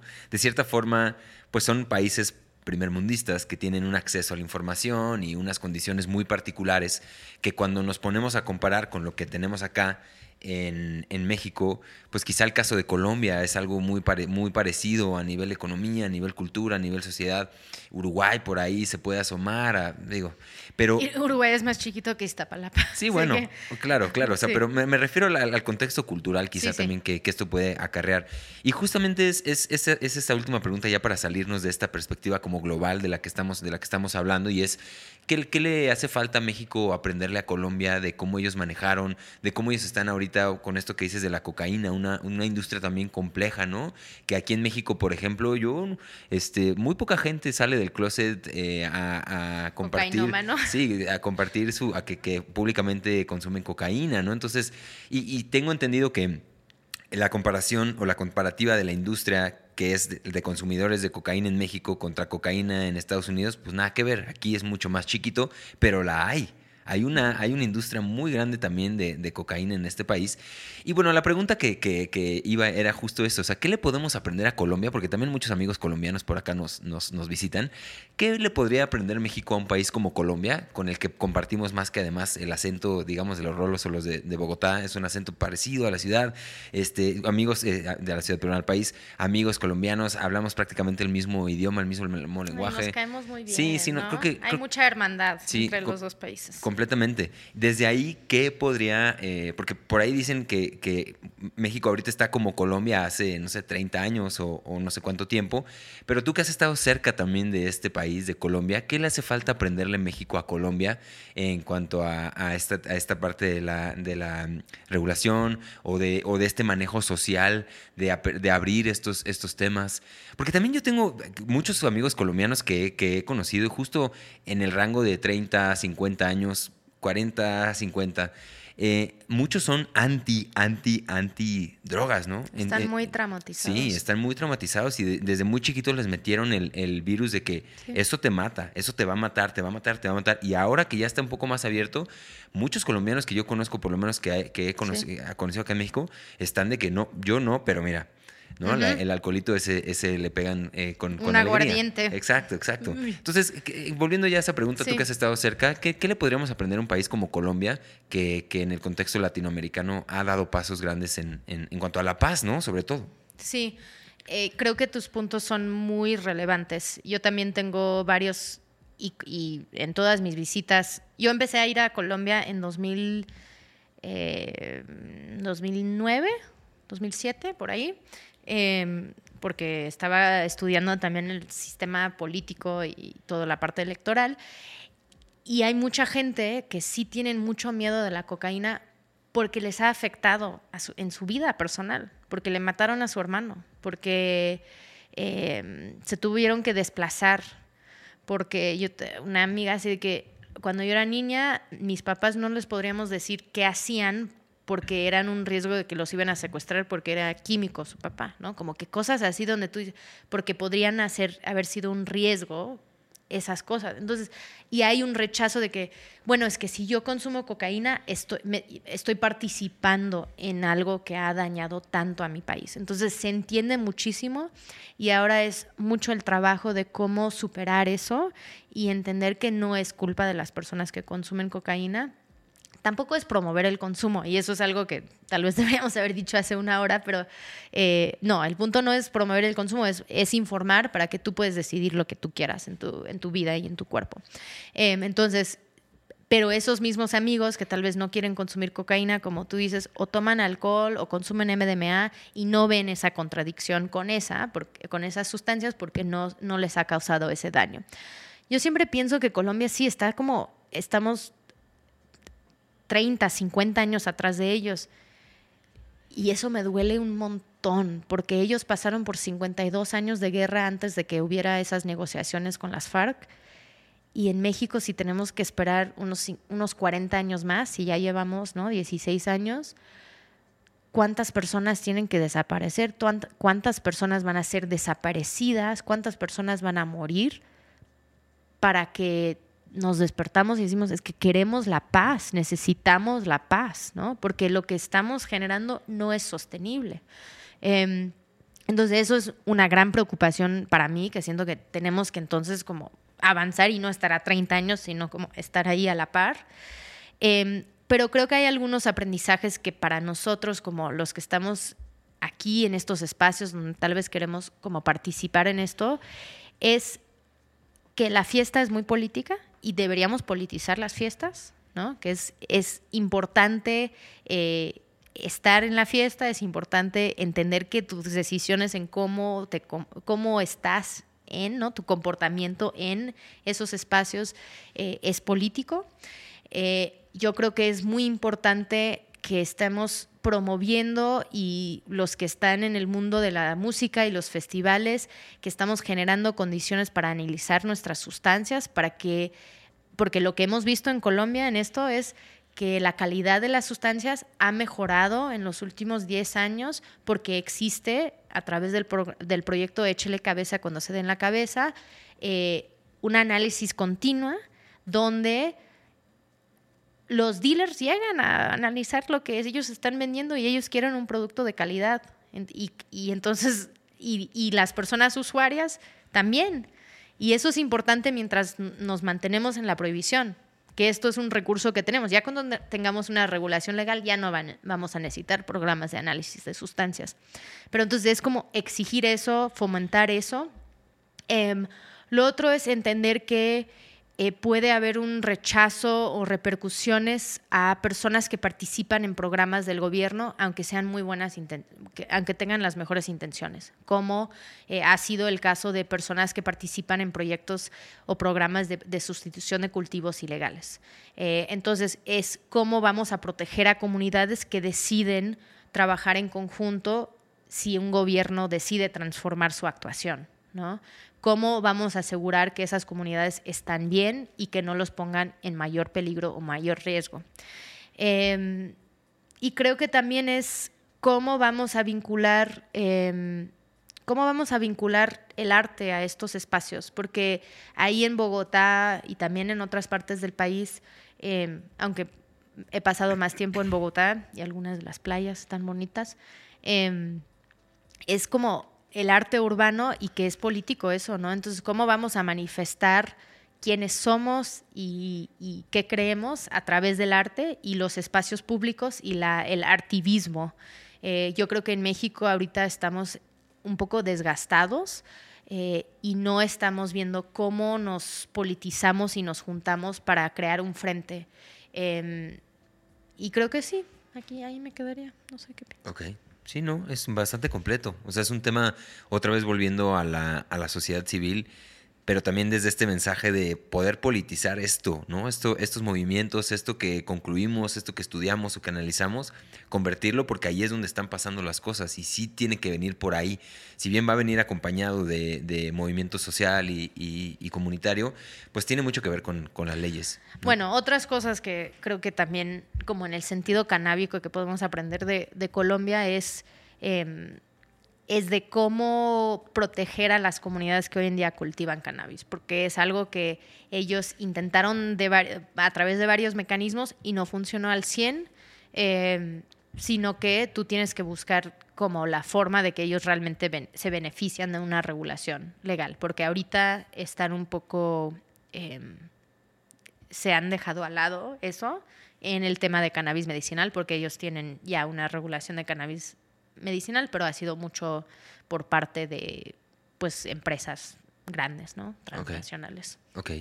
Oye, y ahora ya para ir saliendo ahora sí, parte en la, recta final de este episodio que ha estado exquisito y la verdad es que he disfrutado mucho y seguramente aquí los amigos también, que pues si no están suscritos, pues suscríbanse, compartan, comenten y todo eso, que, aquí nos ayuda mucho. Pero ya saliendo de este bloque y entrando ya casi a las preguntas finales del espacio, que también le vamos a dar su tiempito a eso, pero quiero preguntarte, mm, ¿qué responsabilidad ha adquirido el radio escucha o YouTube escucha en este momento al haber escuchado esta plática? ¿Qué, qué, sugerirías tú, por ejemplo, esto de salir del closet, de hablar abiertamente, de compartir información? Más en un, en un tono como de, sugerencia, de, de, qué puede hacer alguien que quiere empezar a hacer el cambio en su comunidad diminuta. No sé, me imagino ahorita a alguien en Sonora que está viendo esto en Hermosillo y vive en un contexto de, pues, de mucha gente muy católica, pero esta persona de Sonora pues fuma mota y le gustan estos temas y quiere hacer la diferencia en su comunidad y acaba de ver este episodio de, de este espacio. ¿Qué le dices a esa persona? ¿Cómo puede uno empezar a hacer activismo desde la casa, desde la familia, desde todo este plano inmediato, que es donde creo que se puede empezar muy bien? Em, ¿Qué le dices a esa, a esa persona? No estás sola, solo Em, sí, sin duda no eres la única persona pacheca en tu ciudad, en tu lugar. Em, es algo que hemos visto desde en el Instituto RIA. hemos hecho nueve generaciones de un curso que se llama La Industria Emergente de Cannabis. Y además de que te damos como herramientas para el emprendimiento en la industria, también es como hacer comunidad. Y siempre hay, justo dijiste Sonora, y es como, hemos tenido varios alumnos eh, de Sonora donde dicen, es que yo pensaba que yo era la única, ¿no? Em, y es como, no, somos, son varios y así hacemos un directorio y ya entre todos eh, se pueden conectar. Em, pero creo que es Em, uno sí tener esas conversaciones si puedes, si quieres, con la gente con quien interactúas. Y siempre hacer preguntas, ¿no? como tú me estabas, que ahora yo te quiero entrevistar a ti ah, en algún momento, pero em, hacer esas preguntas, ¿no? Pero ¿por qué crees que no se debería de regular las sustancias? Y tú tener como tu base, tu acordeón de, bueno, ¿cuáles son mi, ¿cuál es mi respuesta, ¿no? Mis, mis, mis herramientas en ese debate o esa discusión y escuchar de dónde viene eso, del miedo, ¿no? De la desinformación, del prejuicio, de lo que sea, de una experiencia personal, tal vez. Em, y poder como aceptar eso y después dar tu, tu, réplica o no. ¿Por qué no, tal vez? ¿Por, qué podrías cambiar su, opinión? Y lo otro creo que es también eh, buscar otras personas que tal vez tienes en tu grupo de amigos. Eh, y algo y yo creo que las redes sociales han ayudado mucho a conectar gente en este tema, ¿no? En, que tú podrías armar tu página, eh, de lo que sea, de algún red social, eh, dar un poquito de información y de ahí tal vez buscar un grupito de personas donde tú dices, ah, ¿por qué no nos reunimos a pensar qué nos gustaría hacer en Hermosillo? Ah, pues tenemos algo que podría, no, yo tengo una, un, café donde podríamos hacer un círculo psiconáutico o una, poner una película y después discutirla y, y así haces un llamado un poquito más grande donde la gente puede venir, basada en la educación, ¿no? basada en que queremos nada más platicar, debatir, ¿no? Eh, o hablar de cuáles son los términos y por qué se utilizan esos términos, ¿no? Hay un montón de cosas que se podría hacer en un, en un grupito así. Ya después tal vez vas a decir, oye, estaría bueno que fuéramos a la plaza y tuviéramos algunos materiales y de ahí podemos tener conversaciones. Y es como ir y, siento que estábamos haciendo muchos de esos y la pandemia nos, nos así dijo, no, y ahora es como momento de retomar eso retomar las actividades, los eventos. Y ya más allá de eso, creo que también si eres una persona que consume cannabis, sí es importante intentar y ojalá lograr tramitar tu autorización sanitaria, ¿no? Tu famoso amparo, que ya no en realidad es un amparo, sino, eh, y desde RIA vamos a hacer un directorio de abogados, entonces abogades, eh, para que estén atentas a nuestras redes, para que alguien que te pueda ayudar en ese proceso em, pero sí tú puedes en, la página regulacionporlapaz.com hay un machote donde tú puedes bajar ese escrito, tú lo llevas a Secretaría de Salud o lo puedes mandar por paquetería, hay varias vías de, meter tus papeles para protegerte. Es, es para que tú cuando tengas esa autorización y tienes una interacción con, eh, con la autoridad, no puede, una, no puede ser un abuso, ¿no? Donde tú puedes decir, es que sí tengo esto y tal vez no sé, cosas podrían suceder, pero es algo que te puede proteger. Y ya si quieres poner tus plantitas y eso y cultivar para tu consumo, mejor. Em, pero eso nada más en el día a día sí te va a proteger y creo que es algo importante. Y creo que también es una exigencia ante el gobierno decir, ¿sabes qué? Yo sí estoy dispuesto a mandarte mi, mi INE y mi CURP y ¿no? mi información y decir, sí, yo quiero consumir cannabis o quiero una autorización sanitaria que me da esa protección siendo una persona adulta y estoy dispuesto a decirlo. Y tu trabajo nunca tiene que saber y que metiste estos papeles, ¿no? Como que te guardan tus datos, lo que sea, pero algo donde de un lado la protección legal y del otro lado que es como, sí estamos, sí estamos, esto es la, la ruta que tenemos, es la vía que, que se permite ahorita, queremos que haya muchos más, yo no creo que necesitas yo no estoy a favor de un permiso para hacer estas actividades, obviamente, pero es lo que hay. Claro. Entonces, usemos el sistema que tenemos. Em, y porque un dato es como, más de 10.000 personas ya han metido sus papeles, pero la mayoría no han logrado terminar el proceso. Entonces, es importante que seguimos presionando y diciendo, aquí estamos, ¿no? Eh, manifestándonos que sí hay un voto pacheco para que los políticos nos escuchan. Claro. Sí, como a convertir de esta minoría en una mayoría en un momento y de ser tomados en cuenta como tal, porque pues lo empujamos y jugamos las reglas que nos, que nos, que nos pone el Estado y desde ahí tratar de impulsar el cambio, ¿no? Otra cosa también bien, bien interesante que, que hablaste hace rato de ser un ejemplo, ¿no? O sea, si yo voy a consumir y tengo mi vida hecha un relajo, pues no voy a ser un ejemplo y, cualquier persona, no quiero decir con todo derecho porque creo que no, no existe tal cosa, pero pues nos van a juzgar Sí. ¿no? Nos van a juzgar y entonces esto que estamos, por lo que estamos trabajando, si llego, me preguntan una cosa y no sé qué responder, si estoy recomendándole a todo mundo que pruebe todas las drogas y me preguntan por qué y no sé ni por qué, como este sustento, ¿no? De tener credibilidad. Eso es lo que mucho aquí, al principio, ya hace mucho no hablo de eso en este, en este espacio, pero es justo la idea de invitar a personas que incluso bajo el, bajo el juicio capitalista, este, conservador, están haciendo cosas interesantes y son exitosas. Y desde ahí tratar de transformar el status quo y la percepción que hay sobre estos temas, ¿no? Porque no es lo mismo que por más de que, ay, el juicio existe. Entonces, si te llega un greñudo, por más de que ese greñudo tenga tres doctorados y se para el greñudo en, en, en la cámara, o se para uno un este, bien rasuradito y tal, obviamente hay juicio, existe, hay que entender que esto existe y no, no, no decir, está mal el juicio, pues sí está mal el juicio, pero existe.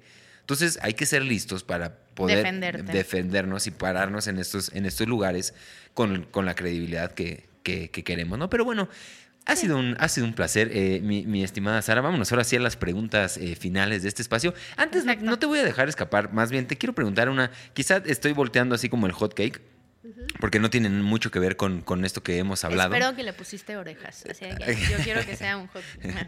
Sí, sí, bueno, es, es, una pregunta nada más para entender. Quizás esto lo pude haber tirado al principio del programa cuando te empecé a conocer y empezamos a hablar un poquito de tu trayectoria. Pero no había la confianza. Exacto, y ahora sí. Exacto. Por eso me gusta esta pregunta más adelante y es, ¿qué es para ti, qué, qué, qué engloba este concepto de espiritualidad? ¿Qué percibes tú como ese, esa palabra? Eh, ¿En dónde está en tu, en tu, en tu almanaque este, mental? ¿Qué, qué, qué es la espiritualidad desde tu punto de vista?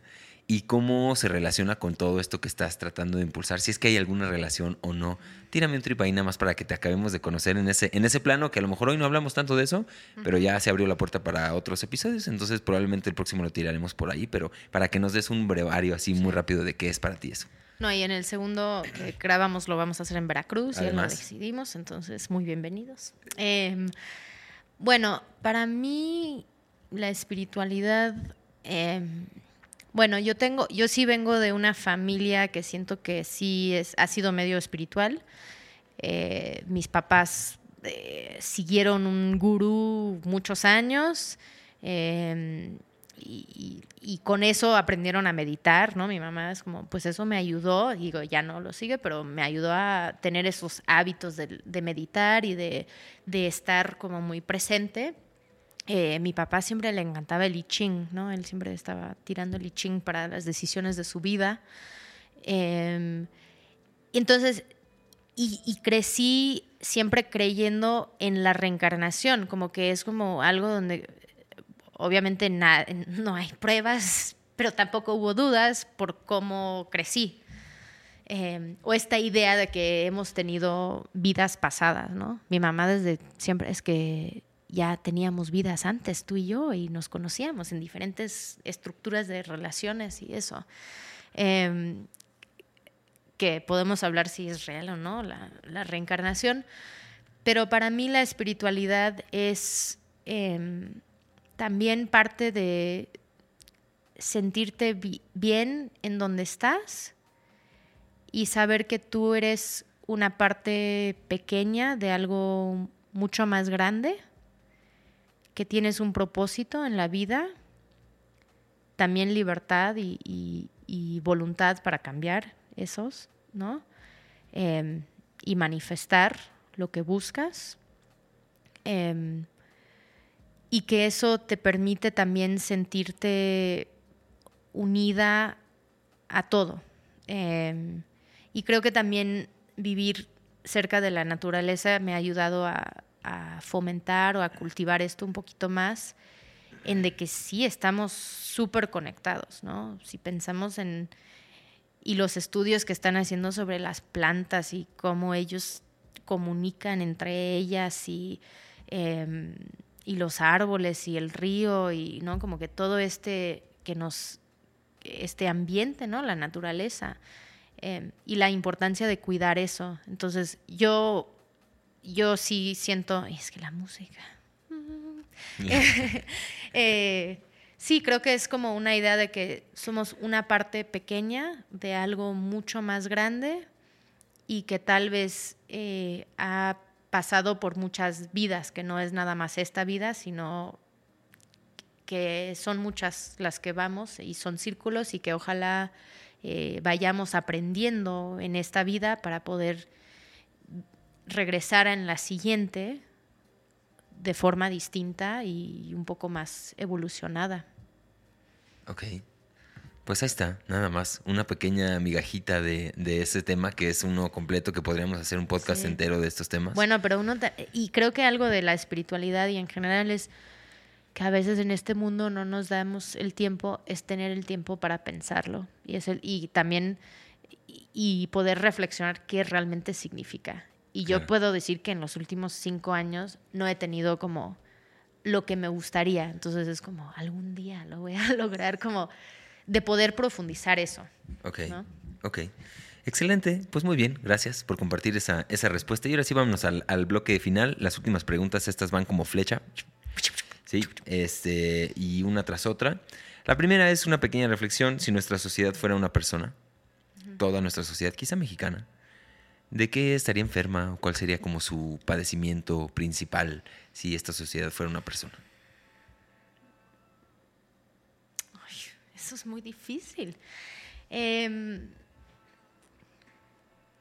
yo creo que tal vez estamos enfermos como de una migraña que está ahí, está y duele mucho y necesitamos poder descansar, tomar tiempo, reflexionar y no es terminal.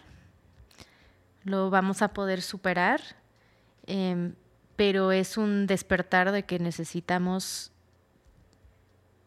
tomar el tiempo, tal vez apagar las luces, ¿no? ¿Qué es lo que nos que se siente mal para poder respirar y seguir? Ok. Nada que agregar a ese diagnóstico de Sarah Snap en la sociedad, siendo una persona. Siguiente pregunta, eh, ¿cuál es el mito? Los mitos son esta, este vehículo por el que el humano se explica lo inexplicable y son necesarios. Nos han acompañado siempre, no necesariamente son mentiras, pero sí tienen un elemento de irracionalidad, ¿no? de explicar lo irracional a través de un mito.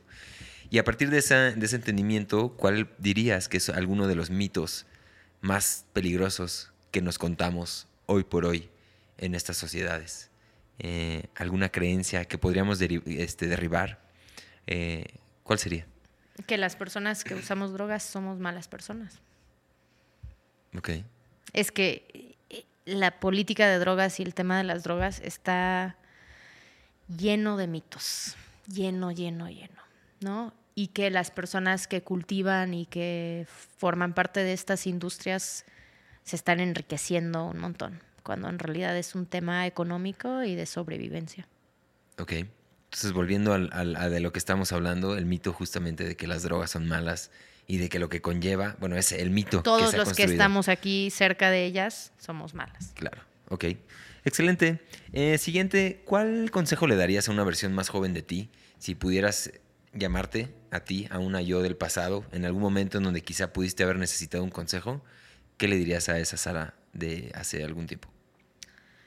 A mí me encanta estas, esta pregunta y, y, pienso mucho de que si mi yo a los 15 años si le caería bien mi yo ahora.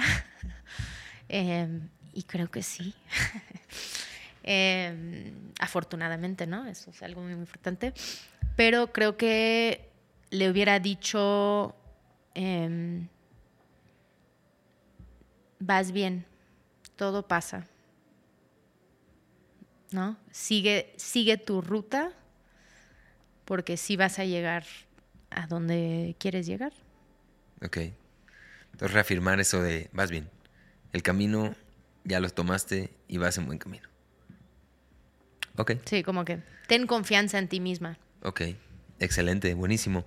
Eh, ahora sí, última pregunta, mi estimada eh, Sara, ¿qué es para ti vivir con los pies en la tierra? Yo justo te quería preguntar eso.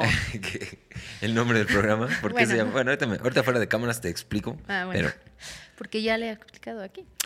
Eh, para mí, tener las pies en la tierra, sí, bueno, siento dos cosas, porque me viene a la mente como una imagen de raíces, ¿no? De nuestra, de nuestra, nuestra conexión, ¿no? En el mundo. Y que en realidad abajo de la Tierra hay más organismos y todo lo que está sucediendo. Hay todo un mundo que nadie está viendo abajo de la Tierra que no vemos, ¿no?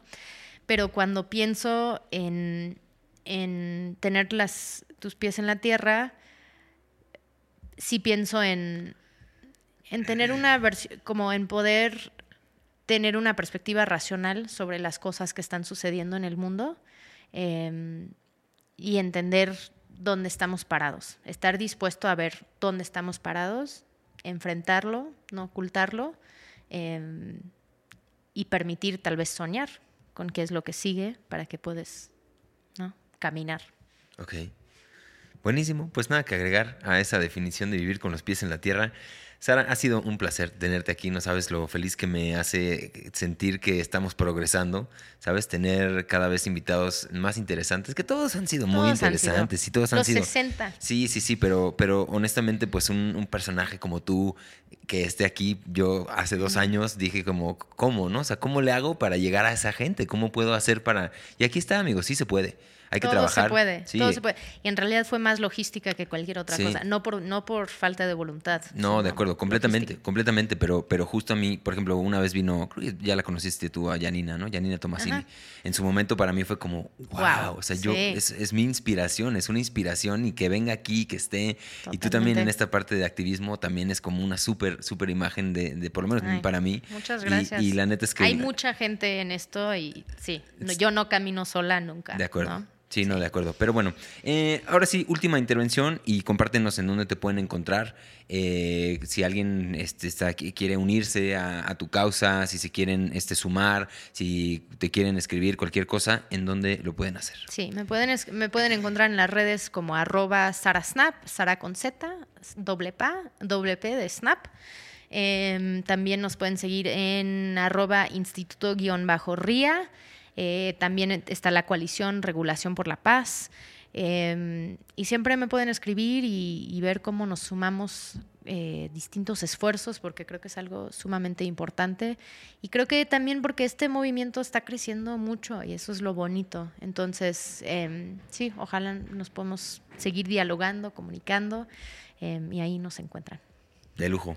Buenísimo amigos, pues si ya llegaron hasta aquí, suscríbanse, compartan y todo eso. Les recuerdo que este episodio estuvo traído a ustedes por mí, por Héctor Escajadillo, así que vayan a héctorescajadillo.com, ahí hay algunas cosas interesantes que igual y pueden aprovechar. También esta playeruca que me mandaron aquí mis amigos de Actis, vayan y chequen sus redes sociales, están bien chidas. A mí ya me mandaron un par, ya les dije que me manden más, a ver si se, a ver si se ponen guapos. Este, si no, ustedes vayan igual, compren la suya, que se van a ver muy sensuales para esa noche eh, de copas, en donde van a ir ahí a, este, a, hacer y seguro alguien va a decir, oye, ¿dónde conseguiste esa? ¿Verdad? Exacto, Te van a decir. Te van a chulear. Sí, no, no, no. Pero bueno, eh, amigos, gracias por seguir hasta aquí este contenido. Nos vemos ahora sí en el próximo episodio de Con los pies en la tierra. Adiós.